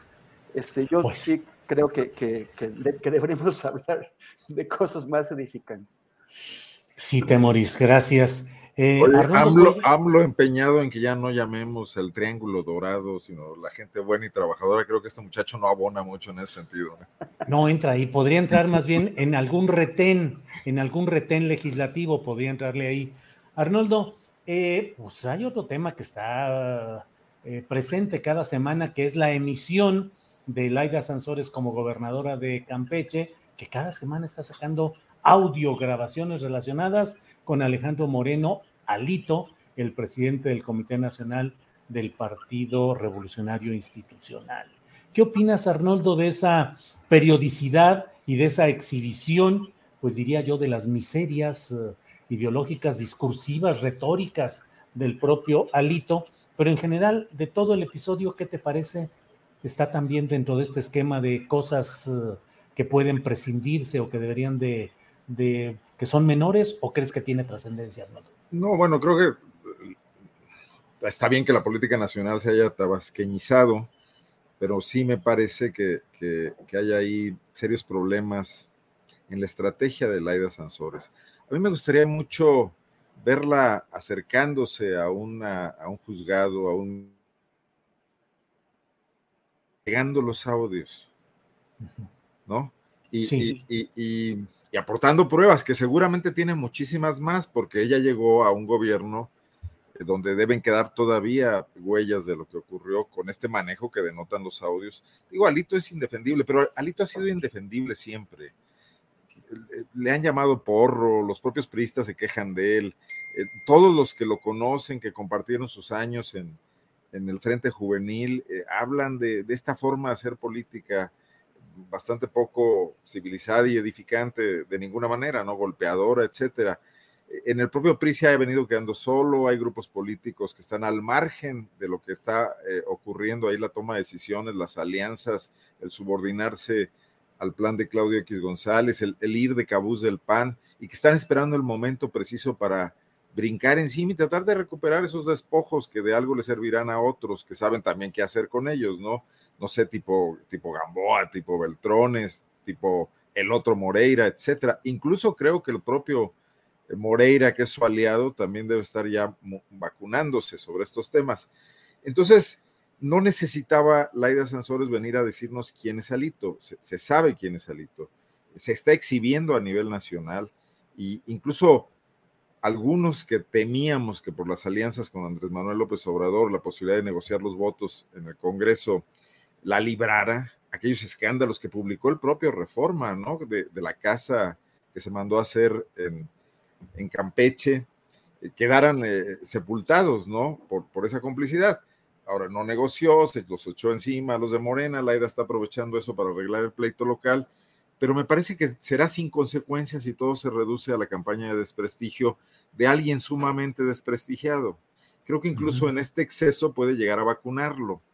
Yo, ya no sé si tiene audios que impliquen cosas todavía más bajas, peores, personales, pornográficas, etcétera, pero eh, no me gustaría que me encerraran en un cuarto con esas 60 horas de grabación, ¿no? A escucharlas totalmente creo que sí nos estamos regodeando en un tema que además abona mucho al asunto de quiénes espían, quiénes están expuestos a ser espiados, este mercado de grabaciones, esta ilegalidad en general, que no por perjudicar a un sujeto como Alito deja de ser un delito y que también expone a otros, ¿no?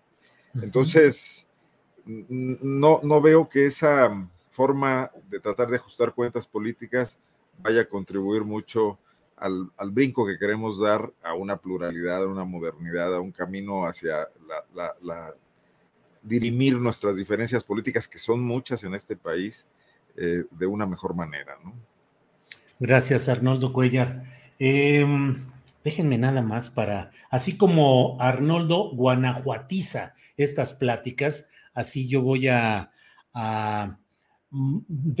hacer una sección de desmonetizaciones. En primer lugar, que ya nos desmonetizaron esta, esta, este programa, no sabemos ¿Otra por qué hace tres minutos, algo que debe haber dicho Arnoldo Cuellar, seguramente, o la falta de, ¿Qué, Arnoldo? Dijimos Alito Moreno. Ah, eso sí, eso sí es, eso, sí es, apología de la violencia. Sí, sí, sí. Bueno, pues eso sucedió y luego miren lo que son las cosas porque de verdad que ya no sabemos ni por dónde ni, ni de qué se trata. Hace 19 minutos nos llegó un recado de YouTube donde dice, hola Julio Astillero, un propietario de los derechos de, de autor reclama el material de tu video. Tu video está disponible eh, pero el propietario de los derechos de autor decidió monetizarlo o recibir estadísticas de él. Es decir, hay alguien que dice que es el dueño de ese material y que la difusión de nuestro programa va a ser monetizado para él.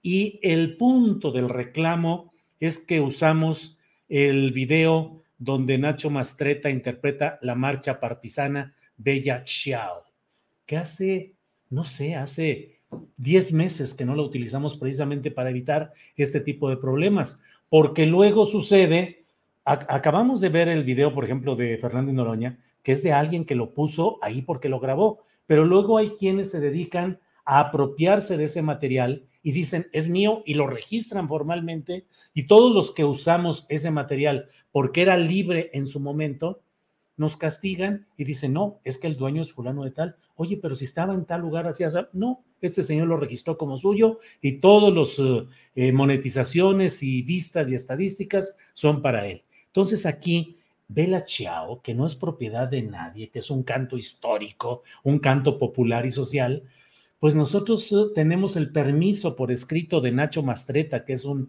autor y músico español, que con mucho gusto nos dijo, úsenlo, aquí está mi autorización pero luego sucede que hay quien dice, Bella Chao es propiedad mía y todos los que la toquen me pagan a mí. Pero aquí tenemos meses que ni siquiera utilizamos esa canción, esa pieza musical. Bueno, Temoris, luego de este desahogo, de disculpa usted que me haya puesto aquí, de me haya tirado al suelo y me haya puesto aquí de Rosa de Guadalupe desmonetizada. Pero bueno, Temoris, ¿qué opinas sobre eh, este tema que estábamos platicando con Arnoldo Cuellar? Oye, no, pero, o sea, primero compartir mi indignación porque a mí me dijeron que ya todos los videos de, Santa Claus y de Jaime Bauzán fueron registrados por Arnoldo Cuellar. Ya, no, ya no los puedes pero bueno, ya, ya, más soy como, como, como, como viene de, de, de, rojito, ahorita que tengo por primera vez un pantallón que me pesan aquí en TV lo estoy viendo muy de cerca. Rosa mexicano. Y sí se parece, Que veo que Carolina Rocha también estaba. Sí, pero es la, es, la, es la versión, o sea, Santa Claus a la mexicana es con rosa mexicano. a ver. Pero, pero, falta el gorrito. Es, es el nuevo, es el nuevo, así es, así es. Oye, este, bueno, me acordé de una vez, o sea, este, esta señora Lito, que sí tiene estos comportamientos como, pues también, como, como, como el trío de, de cavernarios que, que, acabamos de ver en la Cámara de Diputados, tiene esos comportamientos del siglo XIX, ¿no? Este, cuando, eh, hace unos poquitos años, cuando él era gobernador todavía en Campeche, me, me invitaron a un, a un festival de, de, cine allá. Uh -huh. Y acudieron varios directores y productores y, y actores así de lo más de lo, de lo, de lo, de lo mejor que tiene el cine mexicano. Y el, al, al, final, en el evento de clausura, participó el secretario de Cultura de Alito en, en Campeche, uh -huh. que, les, que nos tiró un rollo diciendo, o sea, totalmente, sí, antediluviano, diciendo que ese evento se había real, real, realizado porque y solo porque Alito lo, lo, lo, había querido y terminó cerrando, y cerró diciendo, eh, y que se sepa, en Campeche no se mueve ni una hoja si, si, el gobernador Alito, Alejandro Moreno no lo quiere. O sea, ese es el, el, el señor, ¿no? Un tipo autoritario, con, de, de esos cuyas dif, dificultades pues eh, infantiles, ¿no? Para desarrollar la personalidad se, se expresan en, el, en, ese tipo de, de, de, de despliegues de soberbia, de arrogancia. Y, y, qué pena. Pero yo sí, como, como decía Arnaldo, lo que me preocupa, Arnoldo, lo que, lo que, me, lo que me preocupa es el tema de la, de la difusión del, del espionaje y de que hay cosas que no están resueltas. Cualquier particular en México que, que, que tenga algunos cientos de miles de dólares extra puede con, contratar servicios de espías. Hay muchos espías. Hay espías que, que tú puedes contratar, pero también hay otros que andan nada más viendo a ver qué oportunidad cazan, ¿no? Que andan por ahí, espían a alguien, descubren algo interesante, entonces buscan quién se lo puede comprar. O sea, son como, como freelancers del, del espionaje. Y en parte, y sobre todo aquellos espionajes más, más sofisticados, yo creo que es muy probable, o sea, habría que demostrarlo, pero es muy probable que tengan que ver con todo ese mercaderío que se hizo durante el régimen de Peña Nieto, o sea, que estuvieron comprando no solamente Pegasus de NSO Group, sino también eh, eh, eh, software y, equipos y sistemas de Hacking Team y de otros que fueron comprados por distintas entidades del gobierno mexicano, estas de nivel federal, pero también estatal y, hasta de menor nivel, hasta, hasta eh, municipal, como se desprende de las listas de clientes que le hackearon a Hacking Team. El, eh, esas empresas se justifican diciendo que solamente venden sus, sus sistemas a entidades de, eh, estatales, a entidades gubernamentales, supuestamente como para dar algún tipo de certidumbre de que no se van a privados o al, o al, al crimen organizado o eso. Pero, pero finalmente el crimen organizado y el gobierno de México pues siempre han sido lo mismo. Y, y, una vez que, eh, el, que el, el, sistema de protección civil del Estado de México, que sabemos que son los tentacumulcos, puede comprarle algo a Hacking Team o a otros, ese, esos sistemas, ¿en dónde quedan?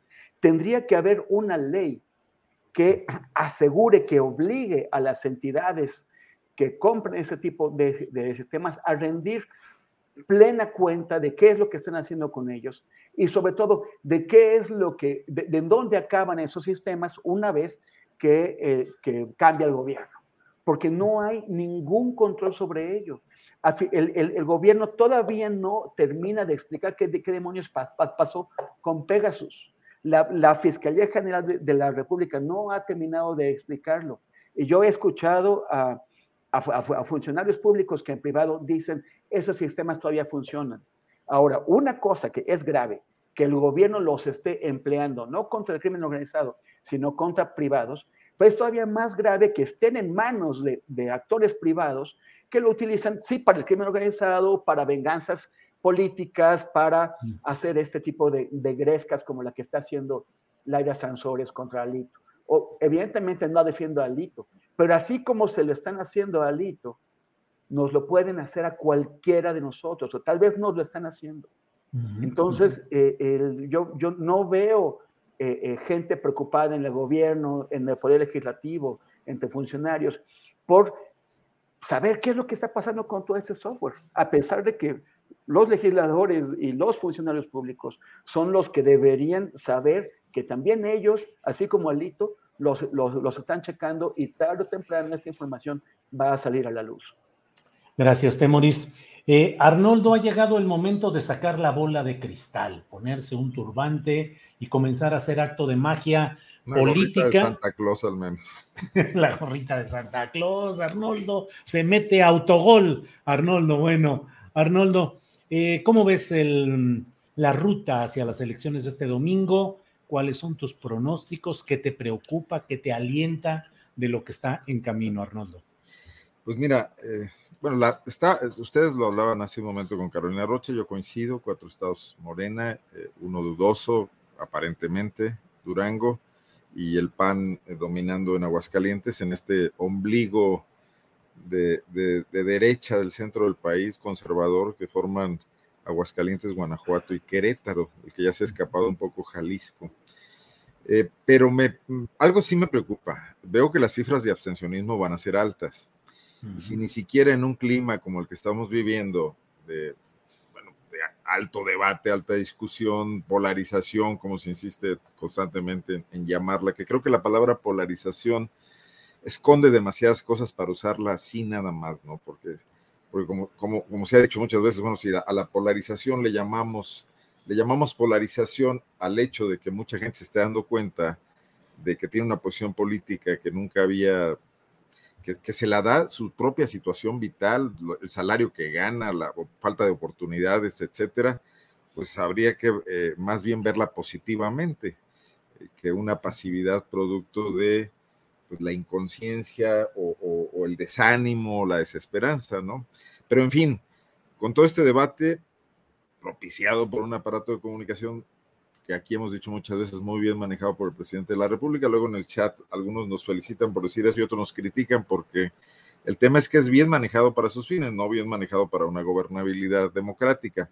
Pero no obstante, parece ser que el abstencionismo va a ser alto.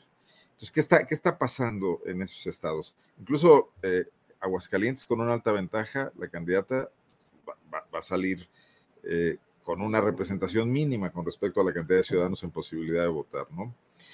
¿Qué, otra cosa veo? No estamos discutiendo en absoluto eh, formas de gobernar, nuevos estilos, planteamientos diferentes.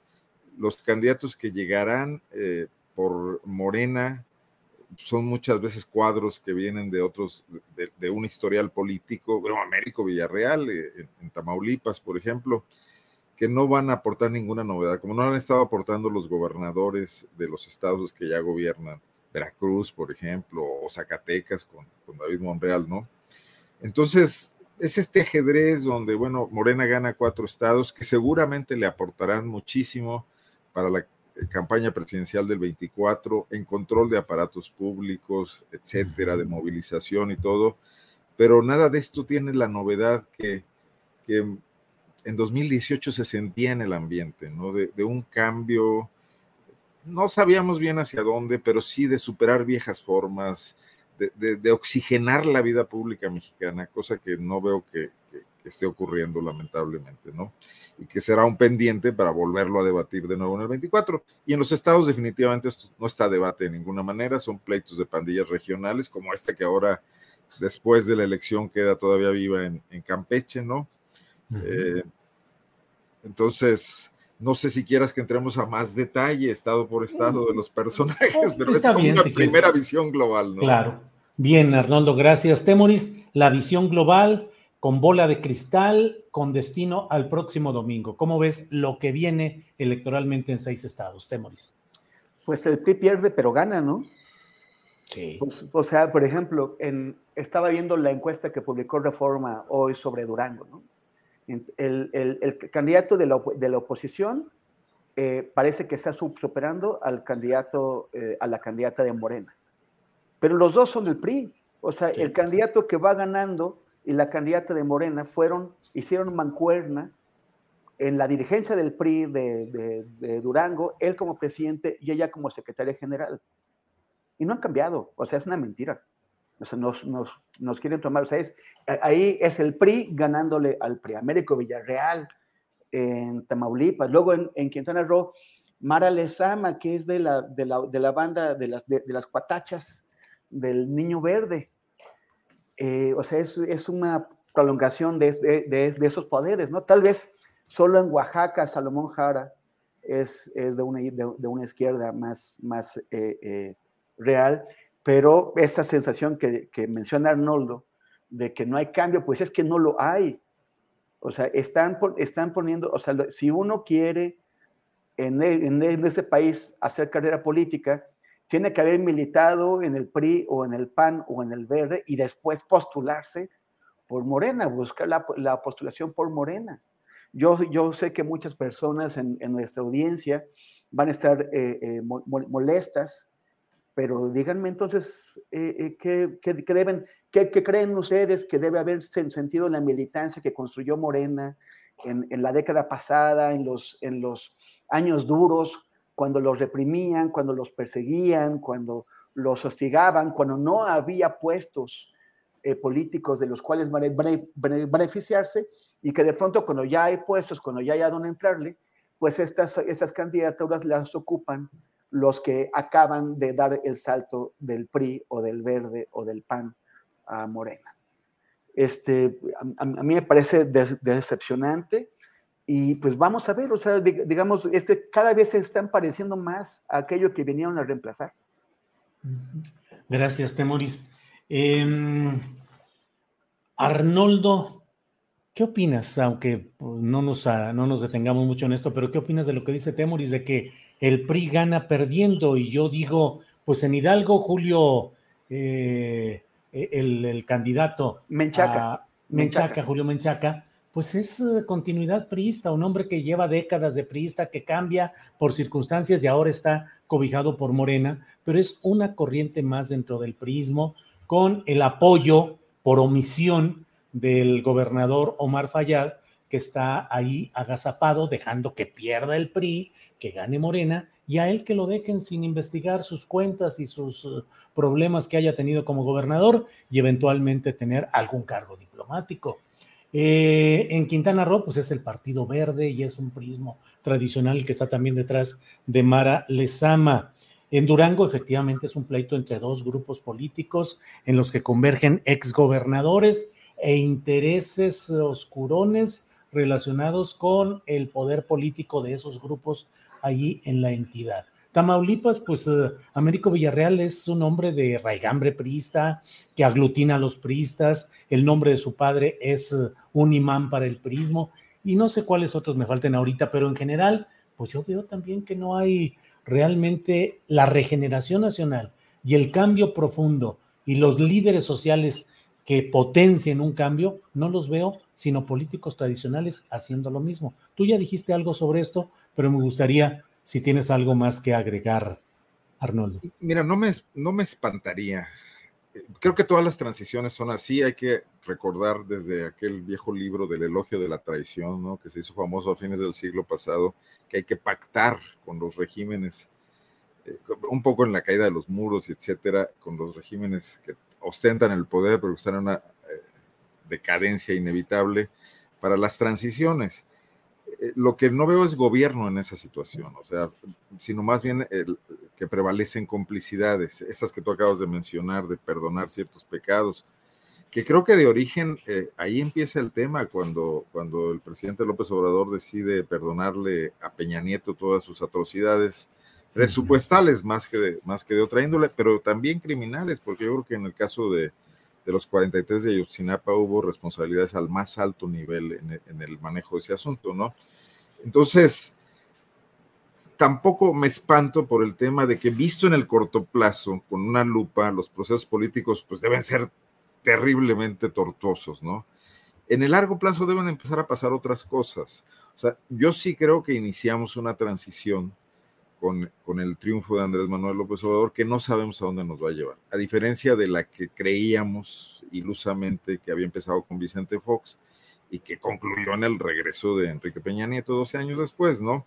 Creo que esta vez el desmantelamiento de los partidos tradicionales sí es real, que más bien es un autodesmantelamiento. Eh, esto que se ha estado analizando mucho, por ejemplo, veía notas en, sin embargo, de cómo eh, el PRI ha prácticamente cedido su, digamos, su capacidad de iniciativa al Partido de Acción Nacional y el PRD, por supuesto, prácticamente eh, desaparecido, exangüe. Eh, eh, nos está llevando, pero también el PAN está sufriendo ese proceso, está perdiendo estados, etcétera. Nos está llevando a una nueva situación no, no deseable, no optimista, no, no alentadora, de una crisis generalizada del sistema de partidos. Partidos que además son sostenidos por dinero público, no hay que olvidarnos de eso.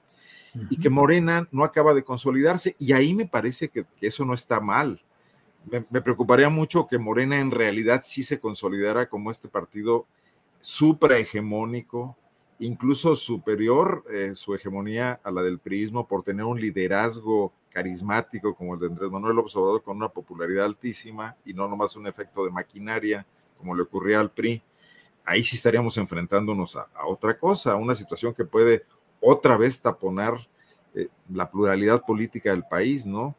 Eh, el, tema de que, de que Morena sea esta colección de tribus que por estado y, y, también a nivel nacional no acaban de tener un piso para entenderse entre ellos, es otro ingrediente de lo que puede llegar a pasar en el futuro. Pero creo que para esto nos vamos a tener que echar un par de sexenios. Espero que alcancemos, Julio, los, los demás edad, a ver cómo logra reencauzarse este asunto, al que no puede ser ajeno la participación de la sociedad. Y no nada más, cuando hablo de sociedad civil me refiero chilangocéntricamente a quienes hemos estado opinando todo el tiempo sobre la cosa pública, también en las, en las eh, provincias, sino a una emergencia de nuevos actores políticos organizados, donde ya apuntan eh, en, algunas eh, cuestiones estos grupos, ¿no? Por ejemplo, las organizaciones surgidas prácticamente de la nada de grupos, de, colectivos de búsqueda, como un eh, primer paso, como un primer ejemplo. O estos sindicatos nuevos que están en un tipo de empresas nuevas como son las transnacionales, las armadoras, tratando de configurarse, liberándose de la CTM, pero también todavía bajo, bajo la mirada de rapiña de gentes como Napoleón eh, Gómez o como, o como Pedro Aces, que quisieran crear una nueva CTM, que no lo logran del todo porque no tienen ya esa complicidad total del poder. Ahí están ocurriendo cosas, es un caldo de cultivo, donde vamos a ver muchos Américos Villarreal, muchos, etcétera, Maras, etcétera, pero que al final esa sopa puede producir algo interesante, ¿no? Gracias, gracias Arnoldo. Temori, no sé si quieras abundar sobre este tema y si no te... Sí, adelante. Pues es que, o sea, que yo quisiera compartir el optimismo de, de, Santa Rose. Es un sano escepticismo con una visión de, luz de final del túnel. Yo, digo que, que Santa Rose siempre tiene que ser optimista. Pero, este, por ejemplo, eh, estoy, estoy viendo en los, los, los comentarios gente que dice que, eh, que, bueno, que Salomón Jara no es de izquierda, que es eh, gente de Murat, impuesta por Murat, que es parte de los acuerdos que tiene la familia Murat con el, con el presidente. Y si lo ves, o sea, de, los, de, los, de las seis, o sea, si, es, si, si descalificamos a Jara, como lo están haciendo varias de las, de las personas del auditorio, pues de los seis candidatos de Morena no ese es uno. ¿Cuál sería el bueno ahí? O sea, Jara, yo lo mencionaba porque tiene una, trayectoria, pero, pero si, si, si, tiene estas alianzas con el muratismo, pues bueno. O sea, ¿qué, qué, qué, qué queda de bueno? ¿Qué, ¿Qué, hay de bueno en los gobernadores que fueron electos el año pasado? O sea, es, es muy preocupante. ¿Qué, ¿Qué, hay de bueno, por ejemplo, en, en, en, en la alcaldía eh, Venustiano Carranza de Ciudad de México? en donde al, al, cacicazgo de, los Moreno que establecieron con el PRD, oprimiendo a la gente de Morena de Venustiano Carranza, lo premiaron dándole las, candidaturas de, de Venustiano Carranza y manteniendo el control de ese cacicazgo sobre esa alcaldía. O sea, es, es no, no sé, yo, yo veo que, eh, la, que la izquierda de histórica, la, la izquierda de lucha, está contra la pared adentro de Morena está contra la pared. y, que, y que todos los, los, oportunistas, todos los que andan tras el hueso, tras, tras, el, tras el esqueleto y tras el cartilaguito, todos tienen puerta abierta en Morena. Y también alguien más decía entre los comentarios, decía, Temoris, eres un ignorante, no sabes cómo se eligen a los candidatos en Morena. Pues que nos diga cómo se eligen, porque nadie tiene certeza de eso. Hay unas encuestas que, nadie conoce. Unas encuestas que cuando algunos periodistas han pedido mediante transparencia que, el, que Morena está obligada, como es, como les decía, financiamiento público, está obligada a entregar esa información, que cuando se ha pedido mediante transparencia los contratos con las empresas que hacen esas encuestas, Morena no los puede entregar. Y uno, se pregunta, ¿existen esas encuestas? ¿Existen todas o existen unas poquitas? Claro, Demoris, yo me doy la palabra a mí mismo para dar un poquito mi opinión sobre este tema, pero desde luego que resulta muy preocupante que la construcción del poder político alternativo, el que esperamos que haga una transición verdadera, no solo una alternativa de siglas y de colores partidistas, Arnoldo sabe muy bien lo que significa la simple, la simple eh, alternancia de siglas partidistas que no necesariamente implican un cambio profundo como es el que se desea en un México tan lleno de problemas. Pero cuando la construcción de ese poder político se finca en reciclar a los mismos, recurriendo a los mismos esquemas en los cuales abunda el financiamiento ilícito que compromete a los candidatos a responderle a quienes fueron los financistas de su campaña oscuros, muchos de ellos, otros de tesorerías municipales o estatales, pues entonces esa construcción del poder político no puede responder más que a los mismos intereses que la llevaron ahí, que son los de los contratistas, de los empresarios, de los inversionistas, de los poderes oscuros, de los políticos tradicionales. Por eso a mí me parece muy importante que no rechacemos el debate desde un flanco de pensamiento progresista o de izquierda o de o en búsqueda de una regeneración nacional, el que pensemos qué es lo que pasa, porque más allá de los altos volúmenes de popularidad del presidente López Obrador, más allá de la evidencia de que sigue ganando elecciones, pero lo que está en el fondo no es lo numérico o lo aparatosamente cuantitativo, sino que el fondo está hacia dónde vamos y si realmente se están creando las condiciones para un cambio político, para beneficio popular y para un progreso de nuestro país. Arnoldo, ya me eché aquí un choro aprovechando la oportunidad ¿eh? de que no estuvo. Cedemos todo el tiempo de Arturo. Ah, ah bueno, órale, pues. ¿Estás de acuerdo, Mauricio? Va, va, va, va, va. Ah, Arnoldo, ¿sobre este tema o quieres hablar sobre...? Sí, no, algo. Sí. Porque me llama la atención lo que dice Temoris. Yo creo que la izquierda en México también tiene una historia que, que, no abona mucho al tema de que pueda ser representativa en este momento. O sea, la izquierda siempre fue sectaria, nunca, nunca fue de masas, salvo contados movimientos, uno de ellos el, el, de, el de la tendencia democrática de los electricistas, que prohijó a este grupo de intelectuales en el MAP, el Movimiento de Acción Popular, que todos terminaron en el salinismo, ¿no? Cooptados. Eh, la izquierda se vuelve más de masas, esa izquierda, cuando, cuando pacta con el Frente Democrático Nacional y logran sumar a priistas en ese momento. Unos priistas que, quizá todavía también guardaban una, una cuestión nacionalista, eran muy críticos de, la llegada del pensamiento neoliberal o tecnocrático, como se le llama entonces, pero que tampoco veo que, esa izquierda más profunda, digo, a la que podría representar, por ejemplo, Pablo Gómez, tenga los méritos para, para pelear posiciones por, por, su trayectoria, salvo que por su constancia y su congruencia de alguna manera y su largo periplo, pero no porque se hayan vuelto interlocutores de amplios sectores de población, ¿no? Quizás salvo en algunas zonas de la Ciudad de México, quizás, en, bueno, quizás en, no sé, en, en, en, Juchitán, en Oaxaca, pero eh, todo eso entró a formar parte de un movimiento donde también entran estos priistas. Y, y bueno, ¿cuál es el mayor tema? El mayor tema es el ADN priista de todos los partidos políticos de México, o sea, el patrimonialismo, el ver a la cosa pública como una camino para enriquecerse, el, meter a todos los parientes que fueron parte de lo mismo, sentir que el poder público es de su propiedad. Eso está, eso está permeando en todos lados, pero es ante la ausencia de una sociedad civil.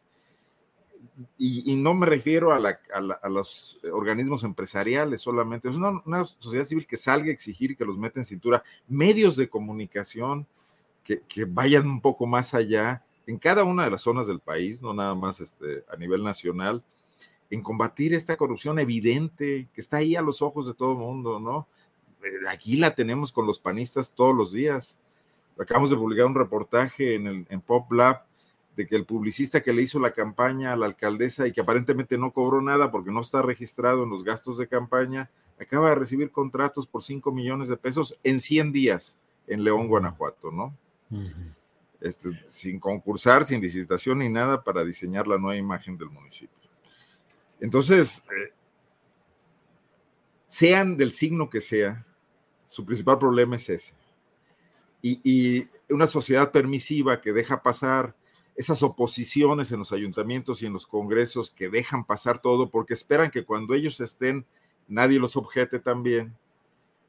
Es lo que nos tiene eh, también eh, con graves predicamentos y hace que no creamos en ninguno de estos personajes, ¿no? Sí haría falta de pronto que ciertos políticos dieran ese paso adelante de, escurrir el bulto de esa forma de practicar la política y que desde la sociedad recibieran un apoyo, ¿no?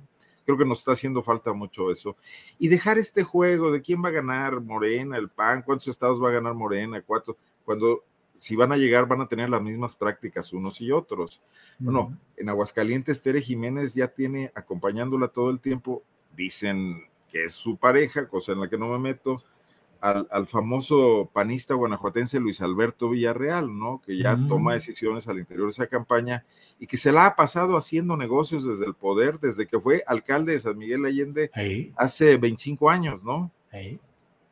Sí, sí, así es. Arnoldo, gracias. Temoris, ¿sigues en el tema o pasamos a otro? Sí, no, bueno, sobre, sobre lo que decía Arnoldo sobre la izquierda es que eh, este, ya no sé qué izquierda es eso, o sea, la, izquierda de Amalia García y Pablo Gómez, la de Berto Castillo, o sea, estamos hablando de, una izquierda de los 70 y los años 80, pero desde entonces han pasado eh, eh, más de 30 años y hay otras izquierdas que se han ido formando que no pertenecen a aquellos núcleos del Partido Comunista, del Partido Mexicano de los Trabajadores y que, y que, y que se han desarrollado de otras formas. Gran parte de esas izquierdas están en la, en la creación, en el desarrollo y la creación de, de Morena. Izquierdas eh, electorales, izquierdas sociales, izquierdas que de una u otra forma, dentro o fuera de ese partido, han contribuido y contribuyeron al triunfo de, de López Obrador. Entonces, son, son, son, izquierdas que, que, que, ahora se están viendo eh, eh, pues hechas a un lado, hechas a un lado por, la, por el pragmatismo, el mismo pragmatismo que corrompió y destruyó al PRD, ese es un pragmatismo que va, que va creciendo eh, en Morena. Yo estoy de acuerdo que sí, es grave que este, lo, que, lo que llama Arnoldo, y, bueno, llamamos en general este ADN priista, esta cultura política priista que está en, en la clase política, independientemente de, lo, de, la, de la, banderilla, de los colores de, la banderilla bajo la que se coloque. Y, y también es, es, un, es un problema que gran parte de la sociedad reproduce y solamente entiende ese lenguaje, el lenguaje de la cultura política priista, el lenguaje del cooperativismo, el lenguaje de la compra de votos, del, del acarreo, eh, eh, un lenguaje en que la única forma de, eh, de ejercer los, los, derechos es a través del influyentismo, del dinero, de la corrupción y de la presión agresiva. Por eso eh, tenemos calles tan alteradas. Es, hoy, hoy Cepeda Patterson escribió, un, publicó en Milenio un artículo que ya publicó en, en, el, en el, país, en, en, donde advierte que el priismo, pues de alguna forma tenía controlado eh, eh, o, o, tenía controlado los, los cauces de expresión política y que ahora no hay un reemplazo para eso, que, que esto, que eventualmente estamos viendo que la, que la conflictividad so, eh, social está creciendo y no tenemos mecanismos para, para canalizarla. No tenemos mecanismos para canalizarla porque los partidos políticos, absolutamente todos, están entregados a la corrupción y, y a, a, a, favorecer solamente a los cuates y a los, y a los que están cerca. O sea, son eh, sistemas de cronismo, le dicen en inglés, que es el, el amiguismo, el cuatismo y de corrupción. Y, y, lo que, y, lo que, apunta a eso es a cada vez más mayor problemas, a, a la conflictividad criminal súmele una mayor conflictividad política y social. Bien, Temoris, gracias. Eh, Arnoldo, pues ya se fue el tiempo. Julio, sí. te damos la palabra para que tú este, intervengas también y abones un poco a poner aquí. Venga, no, venga, no, no, venga, Julio, como, como que es tu canal, ¿eh? Como que, así como, ah, entonces déjame ahorita ya. No, no, no, mira, lo que pasa es que se nos ha ido el tiempo de volada, ya son las 2 de la tarde con 48 minutos, nos queda espacio para pedirles opinión, Arnoldo. ¿Qué opinas sobre este tema de, pues, de tres hechos que eh, Felipe Caldeón en el premio de Fórmula 1, eh, Enrique Peña Nieto y su visa dorada, y el presidente de la República, Andrés Manuel López Obrador, en Sinaloa? ¿Qué nos dice sobre estos temas, Arnoldo? Vaya cóctel. Sí. Bueno, eh, digo, Felipe Calderón, que pretende ser muy crítico de lo que está pasando acá, bueno, pues tira al agua cualquier posibilidad de avanzar, eh, fortaleciendo al movimiento de, de, oposición a López Obrador con, con, esta posibilidad que tiene de estar ahí en Madrid, feliz de la vida, como si no pesaran en su ánimo y en su conciencia todos los males que le causó a México, ¿no? Y ahí hay, digo, García Luna, la guardería ABC, el inicio de la guerra contra, contra, el, contra el narcotráfico que terminó convertido en una guerra civil, que nos tiene con estas cifras de 100 mil desaparecidos y, también decenas de miles de muertos. Eh, ¿con, ¿con, qué cara? Y bueno, pues yo creo que muy mal por Checo Pérez, muy bien que ganó el premio, muy mal por haber escogido a este personaje para celebrar, ¿no? Pero bueno, pues es, es su decisión y es su libertad. A mí lo de Peña me, me sí me tiene...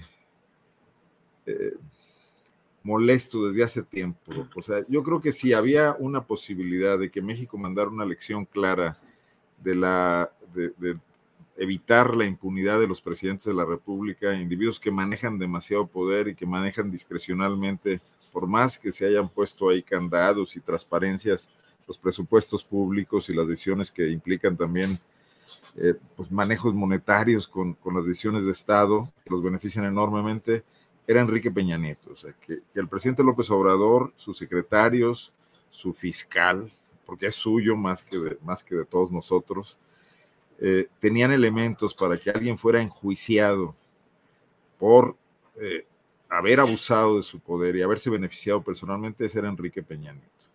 Y que decidió no hacerlo. No sé realmente hasta hoy a cambio de qué. No sé si Enrique dobló las manos y no sé si, si Enrique Peña Nieto también estuvo detrás de la persecución oportuna a Naya, que aparte se lo merecía, ¿no? Estaba lavando dinero desde, desde que era diputado federal, eh, pero que hayan sido pactos políticos, porque eso nos retrae a cero cuarta transformación, cero no soy, todas las cosas que dice el presidente López Obrador, sus mantras, con los que a muchos nos convenció de que podía haber el inicio de un cambio sin esperar milagros, sino un cambio en la actitud de, la cumbre de las instituciones políticas mexicanas, pues se diluyeron, ¿no? Y bueno, ya que, que, Peña Nieto resida en Madrid o en Marte y se la pase bomba o se la pase tristísimo, pasa a segundo término con el tema de que en México somos incapaces como sociedad de llamar a cuentas a individuos que utilizan el Estado para su beneficio personal y para descuidar todo lo demás, ¿no? Que mientras eso no ocurra, pues este país no tiene una maduración política, ¿no? Mm. De, ningún tipo y la impunidad además baja a todos los demás, esa sí se distribuye, no como, no como las utilidades que quiere el neoliberalismo, eh, gotea por todos lados la impunidad en, el sistema político mexicano, ¿no?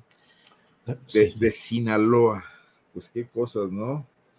Este, creo que ahí hay un serio eh, tema con, con, el territorio que sí gobierna el crimen organizado, digo, ahora sí que territorialmente, válgase la redundancia, donde mm, puede haber incursiones de fuerzas militares, como hemos visto desde los años 70. Sí. Desde que Gers Manero dirigía la operación Cóndor, ¿no? Para tratar de eh, taparle el ojo al macho, erradicar algunos cultivos, eh, extorsionar a los propios eh, narcotraficantes, etcétera pero que una vez que se retiran es una forma de vida que continúa, que, es además productiva económicamente, no solo para que muchos sobrevivan y, tengan, digo, debe haber también clases sociales entre los narcotraficantes, unos explotados y otros explotadores, sino que ha generado imperios como los que ya hemos visto, ¿no? Y, que bueno, sobre eso no se está haciendo nada, absolutamente nada. y, eso no puede hacer más que empeorar, pero además es sistémico porque los norteamericanos también son cómplices del tema, ¿no? Porque también ahí, bueno, pues, ya sabemos, ya sabemos todo lo que pasa con esas agencias que administran el asunto, ¿no? Entonces, ¿qué puede pasar ahí? Hay, hay, eh, ecosistemas en otras partes del mundo iguales a estos. Los hay en Afganistán, los hay en, en Turquía, etcétera. México no puede ser la excepción, además estamos más cerca del mercado más grande, ¿no? Claro. Bien, Arnoldo, pues gracias. Eh, Temoris Greco, ¿qué opinas sobre esos tres temas? Eh, Peña Nieto y su visa dorada, Felipe Calderón y su chapuzón en eh, la Fórmula 1 de Mónaco y el presidente López Obrador en Sinaloa. Por favor, cuando, Temoris. Cuando termine Temoris, Julio nos va a dar calificaciones por, por este examen que nos están poniendo. Oye, pues bueno, yo creo que Podríamos decir de manera muy fantasiosa que el primer damnificado de lo del Checo Pérez y, Calderón, pues es, lo, es, el papá del Checo, que de alguna forma cree que ser el, el papá de un piloto de Fórmula 1 le da credenciales para ser candidato presidencial. Ahora, ¿quién lo alentó? Pues quien lo hizo diputado teniendo credenciales cero. Pero bueno, o sea, sí es. Pero yo, o sea, cuando, cuando comparas el, de, el destino de nuestros expresidentes, eh, lo, que, lo que hicieron saliendo del poder, pues da la impresión de que los expresidentes del PAN le han tenido más apego, que no amor, más apego a México que los expresidentes del PRI. O sea, Salinas, Cedillo y ahora Peña Nieto se fueron y Calderón y Fox se quedaron, ¿no? O sea, Fox para dar, para hacer ridículo y Calderón para las perversidades, o sea que igual hasta mejor se hubieran eh, ido y pues también Salinas regresó también para sus perversidades. Pero bueno, o sea, como que sí, sí llama la atención que los periodistas salen corriendo luego, luego y los panistas eh, se quedan. A ver qué pasa con eh, Andrés Manuel. Él dice que se va a ir a, al rancho, pero este, pero bueno, vamos a, ver cómo, cómo, cómo reacciona. El, el, caso es que somos un país que les paga en México o en el extranjero exilios dorados a, sus expresidentes corruptos. Este, este, eh, eh, esta investigación que hizo el diario El País, y subrayo que es el, diario El País porque las personas que tienden a, estigmatizar a personas y a medios de comunicación dicen, ah, si lo hizo el país está mal, porque, porque Andrés Manuel ha criticado el país. Bueno, pues fue el diario El País el que reveló, el que hizo la investigación y reveló que es eh, que, que, Peña Nieto está en este exilio dorado, con eh, departamentos y casas carísimas de superlujo en las zonas más caras de España. Eh, y, esto debería darle pie a la, Fiscalía General de la República a abrir una investigación, a pedirles a, aprovechar los acuerdos que hay con la Unión Europea y con España para pedir información financiera, para ver de qué manera Peña Nieto, con su salario de presidente y de exgobernador, eh, se pudo eh, dar el lujo de comprar estos eh, residencias que lo que lo ponen a vivir junto con la gente más rica de Europa. entonces, pero no, pero obviamente Alejandro Gertz Manero no lo va a hacer. Una de las peores decisiones que ha tomado el presidente López Obrador fue proponer y, hacer elegir a Alejandro Gertz Manero para ser nueve años fiscal general de la República para que utilizara esa fiscalía, que debería ser, ejemplo de renovación, como el vehículo para sus, para sus caprichos y para sus venganzas personales. A final de, de sexenio, ¿qué es lo que nos va a dejar? O sea, ¿qué es lo que vamos a ver? ¿Quién va a estar en la cárcel de, entre tanto corrupto que debió haber sido procesado por la Fiscalía General de la, de la República? Como pinta, solamente Rosario Robles, que no es que no se lo merezca, pero es que no puede ser la única. al, menos los expresidentes anteriores agarraban algún pez gordo y lo encerraban pues para dar ejemplo y para la simulación. Aquí tenemos una pececita de medio pelo y es todo. Bueno, pues Temoris y Arnoldo, el examen ha terminado. Muy buenas calificaciones. ¿Quién se ganó la camiseta? La camiseta la tienen puesta y se la han ganado ustedes permanentemente. Así es que, pues, eh, eh, gracias Arnoldo por esta ocasión. Gracias, buenas tardes. A reserva de lo que desees agregar, Arnoldo. Nada más comentar que, ya en el chat dijeron que sí soy Jaime Maussan porque dije que Peña podía vivir en España o en Marte. Acepto. demostrado, demostrado. Temuris Greco, muchas gracias y buenas tardes. Gracias, Julio. Gracias, Arnoldo. Y bueno, solamente invitar el próximo martes al 7 de junio vamos a, estrenar aquí en TV UNAM, eh, bueno, vamos a hacer un segundo pase de, eh, de Dos Relámpagos al Alba, que es este, esta miniserie documental que hicimos sobre el asesinato del periodista Francisco Pacheco y cómo eh, la intervención de cinco instituciones gubernamentales no ha sido suficiente ni siquiera para que a seis años del crimen terminen la averiguación previa. Es un ejemplo que muestra cómo ese sistema ya ni siquiera es negligente, es cómplice. y, también lo vamos a liberar en redes. Entonces, eh, junto con un podcast para aquellos que, les gusta más escuchar que, ver. Y gracias, Julio, Arnoldo. Arnoldo, a ver, a ver ¿qué, nos trae Santa Rose? Santa, Rose. No, no, hay no, hay Navidad de verano, ¿eh? hay que esperar. No, pero con ese, con ese tono sí, tiene que ser primaveral, por supuesto, con las jacarandas y las, y, las, ay, se me, se me olvidó esta otra es, es, para superar el pesimismo que de repente nos agarra a todos. Sí, sí, sí.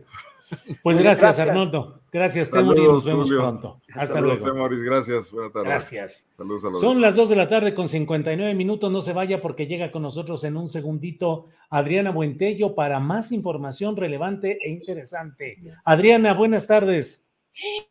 ¿Cómo estás, Julio? Buenas tardes. Pues está re buena la telenovela política, Julio. A ver, a ver, a ver, a ver. Viene, viene, viene. Fíjate que ayer, eh, bueno, saludos a todos los que nos están viendo todavía por acá. Ayer ya veíamos este anuncio de la gobernadora de Campeche, Laida Sansores, que iba a salir otro audioalito, audioalito sobre estos escándalos, eh, esta trama de corrupción, de, parte también del líder nacional del PRI. Y hoy anunció alrededor del mediodía, precisamente Alito Moreno, que iba a dar una conferencia de prensa, una conferencia que duró un poquito más de una hora, Julio, que inició a la una y media más o menos, y exhibió un audio, un audio de unos ocho minutos, Julio, en donde Alito está platicando con Manuel Velasco y aparentemente le lleva un mensaje Manuel Velasco de parte del secretario de Gobernación Adán Augusto sobre el tema de la reforma eléctrica. Este audio sería del 8 de eh, abril, previo a la votación de la reforma eléctrica. Les hice una selección, vamos, dura un poquito más de dos minutos y les comento qué más se vio en esta conferencia. Vamos a escuchar. Este, me mandaron a traer. Ajá. ¿Ok? Sí. Hace, hace como, como una hora y media. Ajá. Este, eh, nuestro amigo, nuestro hermano, ya sabes con quién. ¿Sí? El 2. Este, habló con, ¿El dos? su jefe. Sí, habló, habló con su jefe ahí enfrente de mí. Ajá. ¿Ok? Sí. Este, y, y que, que, que, pues que si no, que si no jalabas, este, que, que, que iban a ir con todo. Menos. Y pues si se van a venir con todo, que se vengan con todo, yo no tengo tema. Si algo tengo yo es que me sobran huevos. Este, esa señora que ya le habían instruido irse a, a tu tierra, Ajá. este, y, y pues ahí, él, él, la verdad, él me dijo, mira, yo no le quiero hacer daño, yo no quiero afectarlo, este, yo estoy en una situación de la chingada. No, yo estoy de acuerdo. Y, y me mandaron a traer a mí porque saben que tú y yo somos hermanos. Sí. Este, y él, y él, a él lo noté preocupado, ¿eh? O sea, lo, lo- lo- se lo noté, este, me dice, pues, ¿qué hago, cara? No, yo estoy de acuerdo. Al final del camino, Adán es nuestro hermano, es nuestro amigo, lo conocemos de hace años. Pero pues si tiene instrucciones de su jefe, pues, ¿qué le vamos a hacer? Nada más que así no son las cosas, menos conmigo, menos con el PRI. Bueno, esta es la llamada que grabé por seguridad, por todo lo que está ocurriendo. Me acaba de mandar amenazar con un recado el secretario de Gobernación, Adán Augusto López Hernández, por instrucciones del presidente de la República, Andrés Manuel López Obrador, queda claro en la llamada. Vaya, vaya, vaya, Adriana, de veras que está radionovela, audionovela política, ¿eh? ¿Cómo va todo, Adriana? Sí, sí, pero fíjate todo lo que dijo, porque además, muy interesante el- este personaje, Alito, pero también pues hay que recordar que hay muchos priistas en esta trama y que ahora pueden estar en Morena, pero que se conocen de tiempo atrás, décadas, años, eh, han estado compartiendo ciertos momentos en la escena política, pero hoy en esta conferencia hay, datos interesantes. Por un lado, nada más déjame comentar que lo, eh, el Reforma hizo una cobertura, eh, pusieron un tuit que me llamó mucho la atención, porque evidentemente de los audios que han sido más polémicos son las amenazas contra periodistas o la postura que tiene contra los periodistas de pues, no hay que matarlos a balazos, sino hay que matarlos de hambre. Y en esta conferencia exhibe el Reforma que hay una, eh, hubo una, este, eh, ¿cómo le llaman a estas donde te ponen la comida? Se me fue el nombre. Eh, todas estas eh, mesas donde te ponen comida para los periodistas. Buffet. pero- el buffet, tiene creo que otro nombre, pero es así de lujo, ¿no? De lujo, así tratando, déjame, voy a bloquear por aquí a este pornobot, ya sabes que... ah. Fíjate que, que, que muy interesante porque que el Reforma ponga eso, además el Reforma tiene también como consigna entre los colaboradores no aceptar ni una botella de agua en los eventos. Perdón, que supuestamente con, eso se compensa o, por eso eh, son de los mejores, eh, de los salarios, de los mejores salarios dentro del gremio, pero llama mucho la atención el, el, el tuit que puso ahí el, Reforma como una especie de sarcasmo eh, o de sátira referente a este audio de Alito, pues ahora sí a los periodistas tratándolos como con lujos. Aquí el, tema interesante también, Julio, es que por un lado señala que a través de un peritaje o de un supuesto peritaje, eh, que un perito analizó estos audios, sobre todo particularmente este audio del, del de, que habla, se refiere a los periodistas, con métodos científicos, inductivos, deductivos y con un software especializado, aparentemente.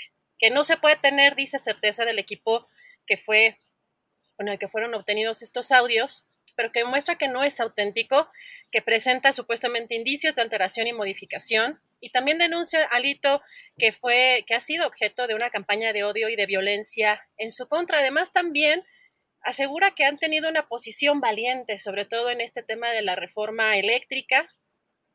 Y se menciona que tiene todas estas pruebas en su poder, que son audios que están truqueados, que tanto él como su familia y su propio equipo han sido acosados, y que esto es un claro montaje del gobierno de la República para destruir a la oposición e instaurar una dictadura. Esas palabras son claves porque repitió una, una y otra vez un gobierno autoritario, que se quiere instaurar una dictadura.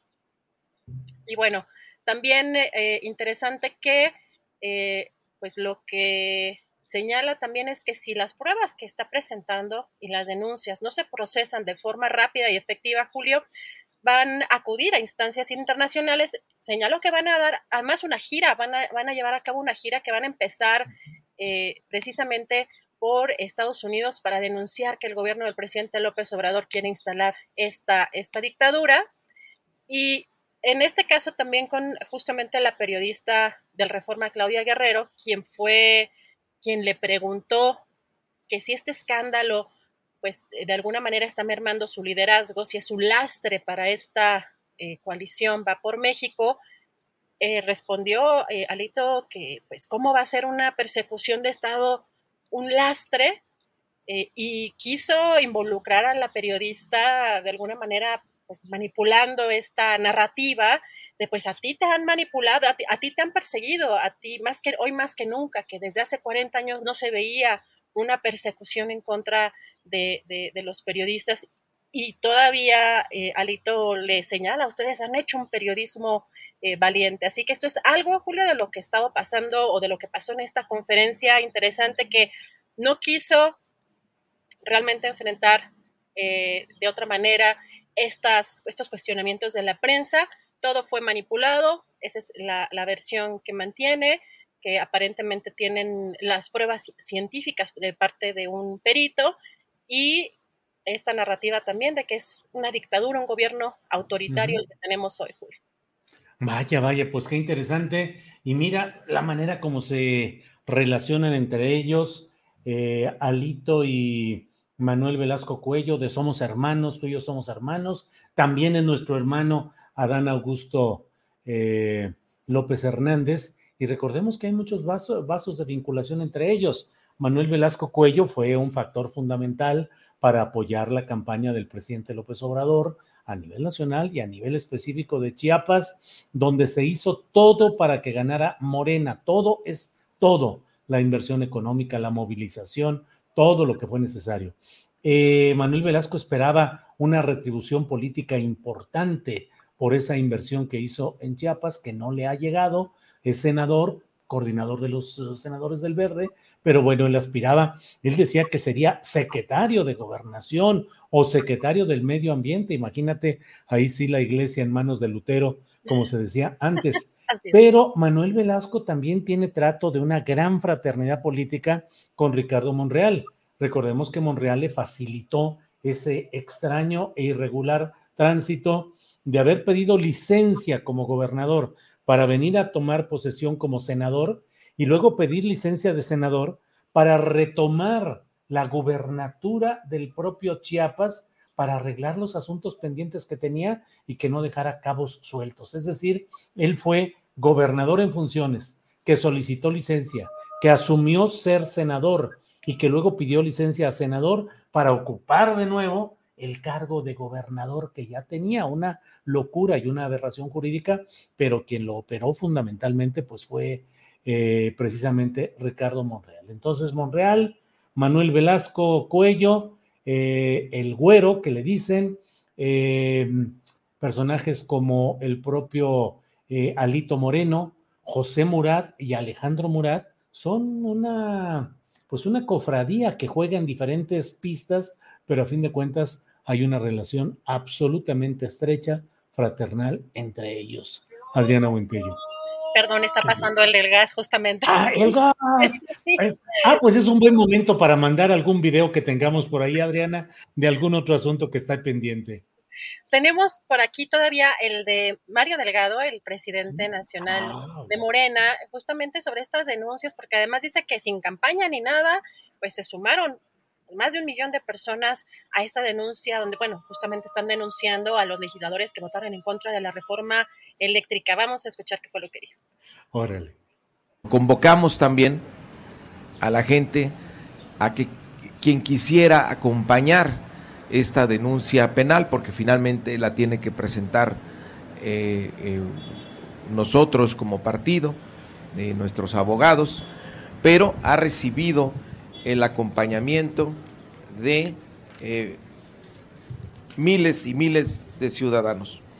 Vamos a entregar eh, un millón setecientos treinta y un mil setecientos setenta y nueve firmas de ciudadanos que decidieron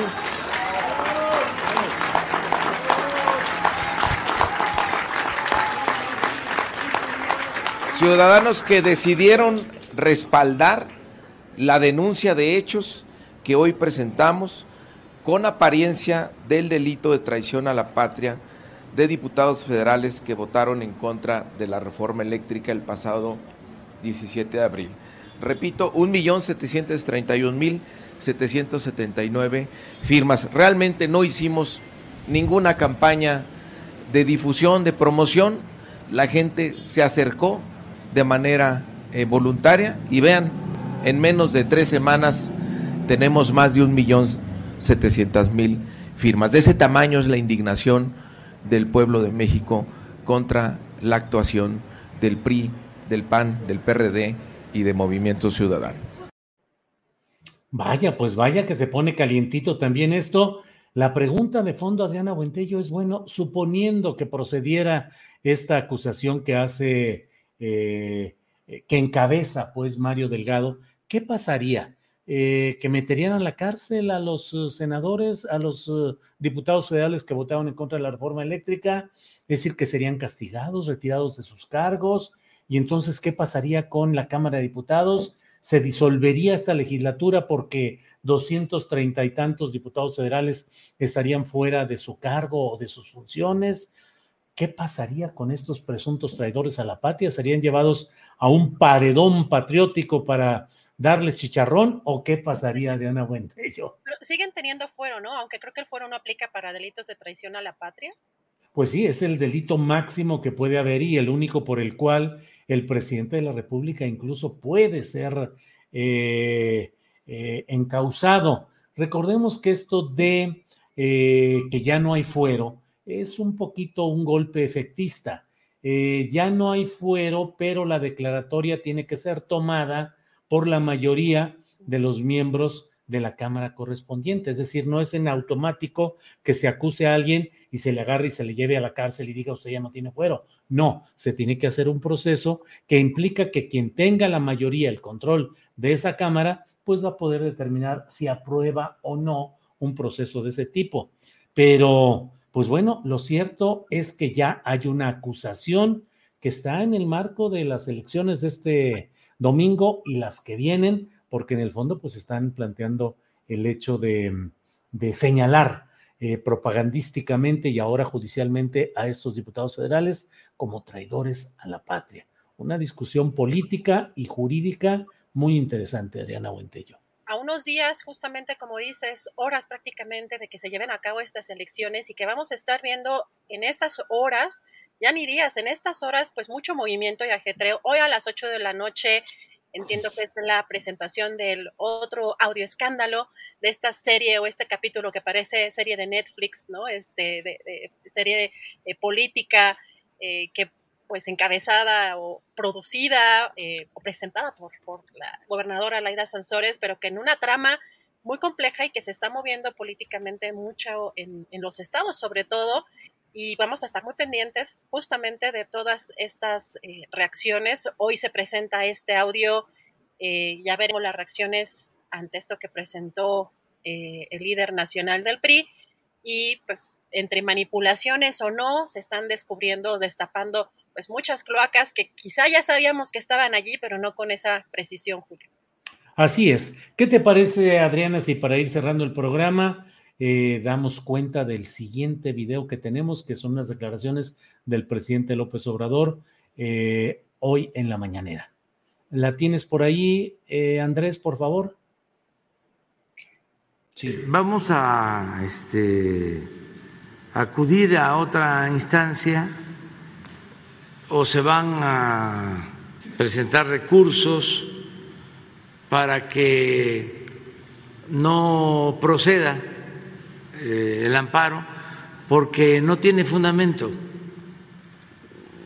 Este es un asunto politiquero de quienes no quieren que se lleve a cabo la obra, son pseudoambientalistas. Pues bueno, pues fíjate nada más. Adriana, pues está calientito, calientito todo, así es que material nos uh, hay suficiente para ir preparando nuestro siguiente programa y bueno, a reserva de lo que tengas por ahí, Adriana, creo que ya vamos cerrando el programa. Así es, vamos a estar muy pendientes de lo que hoy va a presentar precisamente la gobernadora Laia Sansores. Es el capítulo que nos falta y vamos a ver qué tal cierra la semana. Y se ve, va a ser un fin de semana muy agitado y estaremos pendientes de toda la información para traerles lo más relevante, Julio. Muy bien, Adriana, pues uh, gracias a la audiencia, gracias a Tripulación Astillero, gracias Adriana. Eh, nos vemos, yo estaré hoy a las nueve de la noche en una videocharla astillada, que casi, casi ya, Adriana, pues ya le voy a poner el título que diga algo así como eh, la nueva de Alito o alguna cosa así, porque bueno, pues por ahí va, va el tiro de todo esto que está muy cargado hoy. Nueve de la noche, videocharla astillada, mañana de una a tres, aquí nos vemos nuevamente. Adriana, gracias. Gracias, Julio, gracias a todos, buen provecho.